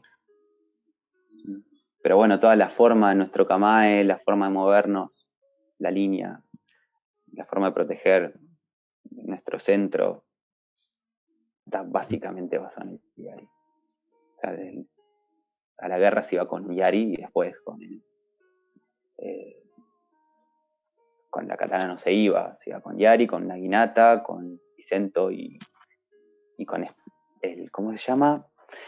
Eh, no es Daito, o sí, la, espada que era más larga que, más grande que el, el Tachi. Ahora no, no, recuerdo. Eh, el Odachi, ¿puede ser? Me parece que sí. Odachi. Sí, sí, ¿Un Kamae? Ichimonji. Dojo. Ishizuka. Ishizuka tiene, no tiene, es el nombre de Ishizuka Dojo, digamos. Sí, sí, Ishizuka Dojo. Mm. Bushu. Eh, de las cosas más lindas que, nos da el arte. ¿Una frase? Sí, con una palabra no, perdón. Mm. Eh, una frase. Perdón, no escuché la última. Ah, perdón, una, frase. frase. Em,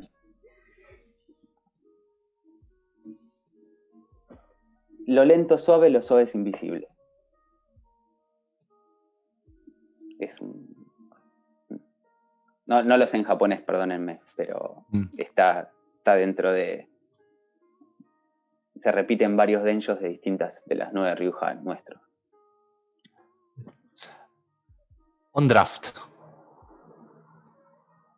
Un, punto de, compartir alegrías. Sí. Lo que no, lo que me permite compartir alegrías con mucha gente. Platense. Platense, barrio, mi viejo. Eh, no sé, me conecta mucho con. Sí, te diría barrio, barrio. Platense es barrio para mí. Que me encanta. El barrio de Argentina me parece hermoso. Y más Vicente López. y más Vicente López, olvídate. Y Savera también, me encanta Savera. Está bien que ya Platense no está más en Savera, pero salimos de ahí. Pero Vicente López y Savera nada, son lo más. ¿Un lugar de Japón? Kioto. Kioto. Ciudad me parece mágica. Tremenda, me encanta.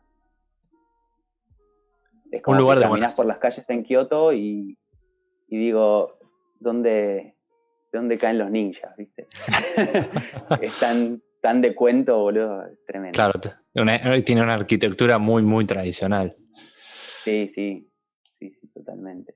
Tiene ciertos barrios que se intentan mantener para el turista muy, muy, muy prolijos y muy tradicionales que son una locura. Una locura. Mm. ¿Un lugar de Buenos Aires? San Antonio Areco. Ah.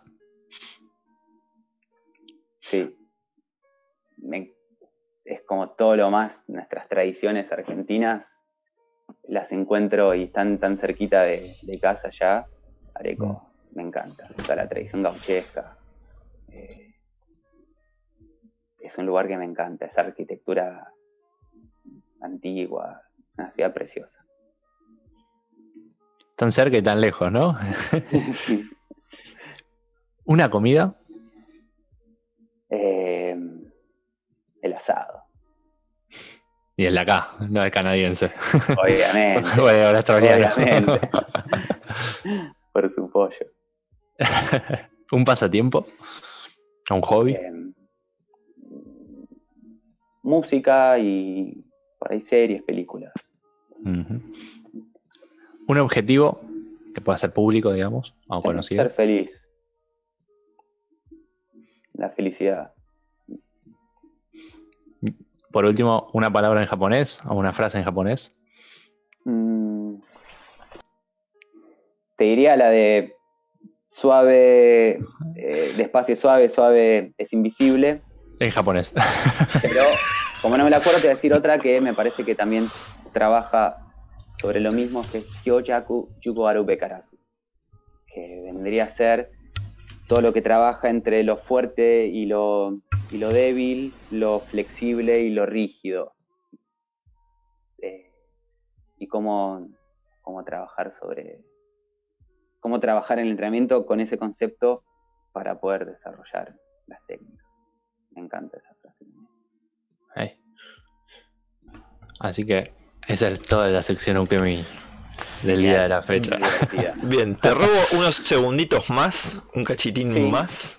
Normalmente después de la sección Ukemi yo hago unas eh, preguntas, cuatro preguntas, pero bueno, una ya me la respondiste antes, eh, otras no viene al caso, así que voy directo a la última. ¿A Dale, quién te dale. gustaría ver como invitado en un futuro? Eh, Puede ser quien quieras, ¿eh? Sí, me gustaría, me gustaría ver a mucha gente, pero justo que él nada, seguramente está viendo, mandó, mandó saludos y me parece que es muy interesante escucharlo a él. Eh, y aparte para expandir las fronteras al Explores de, de, México. Estaba muteado, perdón. Le voy a mandar el clip para que sienta la presión de venir. genial, Sí genial, genial. Ya sabes, Alex, te toca dentro de poco. Después, eh, no sé, tipo, eh, este ahora, pero también tengo, tengo unos amigos ahí en Bilbao, en Barcelona, que son hermanos del alma también, eh, que me gustaría verlos ahí. eh, sí, o, o Mauro, también del Hana Dojo de Argentina, me gustaría verlo, ya me estoy, me estoy abusando. Eh, eh, Para nada, digo- para nada. Alex primero y después el resto de los chicos. Me- estaría bueno y se los recomiendo también, pues son gente muy, toda muy buena y que creo que entrenan de una forma muy seria. Mm. eh, todos los que Ok. nombré. Así que Me gusta, me gusta. nada, espero que lo vean esto y les mando un beso gigante a todos ellos. A los Matanza, ellos ya van a saber a qué se refiere. Ok. ok. Queda- ¿Algún queda como pregunta. sí. Bueno, Queda para cuando lo entrevisten a, a los, a los chicos de, de Bilbao y de Barcelona, del grupo de Matanza. eh, que, se- que el canal se vaya bien internacional. eh, ahí ellos les van a contar sobre Matanza, si no hablo todo el tiempo. Ok, ok. Se lo dejamos de Así que pendiente nada. ahí, la tarea. exacto. Y obviamente todos y todas serán, serán más que bienvenidos a- al programa. Eh, más programa. eh, espero Sí. que no. Tengo que conectar. Se nos queda sin batería sobre el final. Me muero. No, la tenía preparada la externa. No, espero que se escuche bien. Porque Sí, sí. saqué los. Sí. Genial. Sí, se escucha perfecto. Este, obviamente, como decía, no, todos invitados y todas invitadas a, a, a- a Bushincast, eh, digamos, como decimos, ya, ya hoy no conocemos de fronteras. Este, así que todos los que quieran y todas las que quieran compartir eh, un ratito, una charla, no necesariamente tienen que ser tres horas. nosotros somos dos abusadores de tiempo.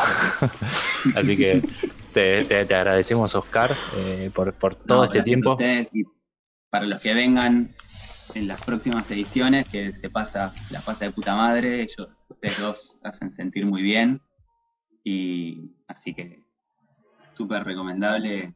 Y nada, para dar a conocer esto que nos hace tan bien a todos los que lo, lo practicamos. Exacto, exacto. Que, que quizás ese es el, el- el fin último, no, no es el programa en sí, sino compartir un ratito eh, Bushinkan, ¿no? el arte marcial.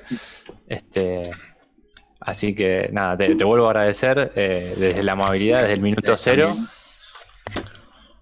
Este, bueno, y todo, todo, ¿no? esta apertura, todo, todo esto que, nos compartiste. de hecho, mucha gente ya te agradeció. es casi en directo, casi en vivo. Así que nada, yo feliz de la vida de haberte conocido. Eh, esperemos que nos veamos pronto en persona, tanto allá como acá. Cuando decidas volver, eh, acá tenés eh, también un, lugar con, nosotros, obviamente. la puerta de casa está abierta. Desde ya te digo que te esperamos con un asado, unos mates, un partidito de fútbol. Gracias, por favor. Un, viajero armado, todo. Te lo pido por Dios. Usted, yo cuando sepa eso, entonces yo acá empiezo la dieta, mi hígado, ¿no? A cuidarlo un poco para liquidarlo. Olvídate. Eso y, y una hepatalgina, una, una botella completa. Tal cual, tal cual, olvídate, olvídate. De nuestra parte va, va a estar. Eh, sea en el caso que decidas volver, temporalmente, permanentemente, en el motivo que sea. Eh, puede ir de vacaciones en algún momento, para arrancar, ¿no? Mm. Después el resto, bueno, el destino verá qué quiere de mí, pero. Tal cual. Tal cual. Así que nada, eh, repito, esperamos vernos pronto. Eh, nuevamente, obviamente seguir en contacto. Santi, no sé si quieres decir algo más. Más que agradecerte del fondo del corazón por toda la buena onda, eh, por hacerme reír tanto con la anécdota de Menem que no vamos a contar, pero bueno. Esa es tremenda. Pero te, juro que, a ver, se la conté a la persona que mencionamos y se estalló. Porque no podía contarle. Se estalló. Me mandó un mensaje de WhatsApp riéndose con eso. Eh, bueno, agradecerte por la buena onda, por venir, por recomendarnos a la gente y por haber abierto el on draft también te quería agradecer, porque es un punto de encuentro hermoso, la verdad. Por lo que me contaron, yo todavía no pude ir, pero tengo muchas ganas de ir. Y gracias a toda la gente que viene constantemente. Y nos apoya, nos apoya. Mm. Que, eso es, lo fundamental. Que, eso es lo fundamental con todos de todo el mundo. Pero nosotros somos argentinos y sabemos las situaciones y las fluctuaciones de la moneda. Cuando la gente viene, mm, nos llena el alma, inclusive como pasó, eh, acuerdo con Adri, del Shiro Tsuru Adri, el alumno de Ale. Sí, que es de Allen, ¿no? mal no recuerdo la ciudad donde vive. Nada, o como Daniel Hernández también. Vienen y, se vienen. Adri vino un día, el traje mate, tomo unos mates. Mm. Y, y no hace falta, ¿no? A veces sabemos cómo es la situación y no hace falta que se venga que venga un yankee y me traiga un mate, no, tomate una birra. Pero que un compatriota argentino venga y compartir un mate, no hace falta gastar plata para, para, para, venir al bar. Eso también me, era algo que quería decir. Mm. Eh, nos gusta, nos gusta mucho cuando tienen estos gestos, ¿no? Ese gesto de, unión de compatriotas. Sí. Eh, exacto. Exacto. Es lindo, lindo. Así que, nada, no mucho más. Bueno, saludos a, a, Ishizuka, a tu pareja, obviamente, que también se bancó las tres horas ahí. Me hizo los cafecitos. Una genia, una genia. Este, bueno, saludos a Pablo Matiero también, que me parece lo vamos a invitar prontamente. ¿Vos decís que viene? ¿Eh? Y él está muy alejado de las redes. Ah, ok, ok, ok. Lo, lo, veo muy difícil. Pero bueno. Estaba enterado de, de lo de hoy. Los traemos a los dos, si no, la próxima. Ah, lo traes de la oreja. Eso puede ser, eso puede ser. me gusta, me gusta, me gusta la idea. Así que, nada. Eh, no mucho más. Eh, Oski, no te quiero, no te quiero sacar más tiempo. Eh, vuelvo a agradecer una vez más y y no sé qué más decir. estamos, con la emoción a tope por eso. Pero eso, eh, muchas gracias por, por venir, muchas gracias a la gente que se copó a escribir al chat. Espero que les haya gustado. Seguramente sí. Y eh, pronto, bueno, lo subimos a YouTube, a Spotify y a demás redes para que lo puedas redisfrutar. Bueno. Así de verdad, de corazón la pasé súper. Gracias. Siempre gracias. Muchas gracias, ¿eh? Que tengan buenas noches. Igual, y vos buenos días allá. Muchas gracias. Nos vemos. Nos vemos, gente. Un saludo.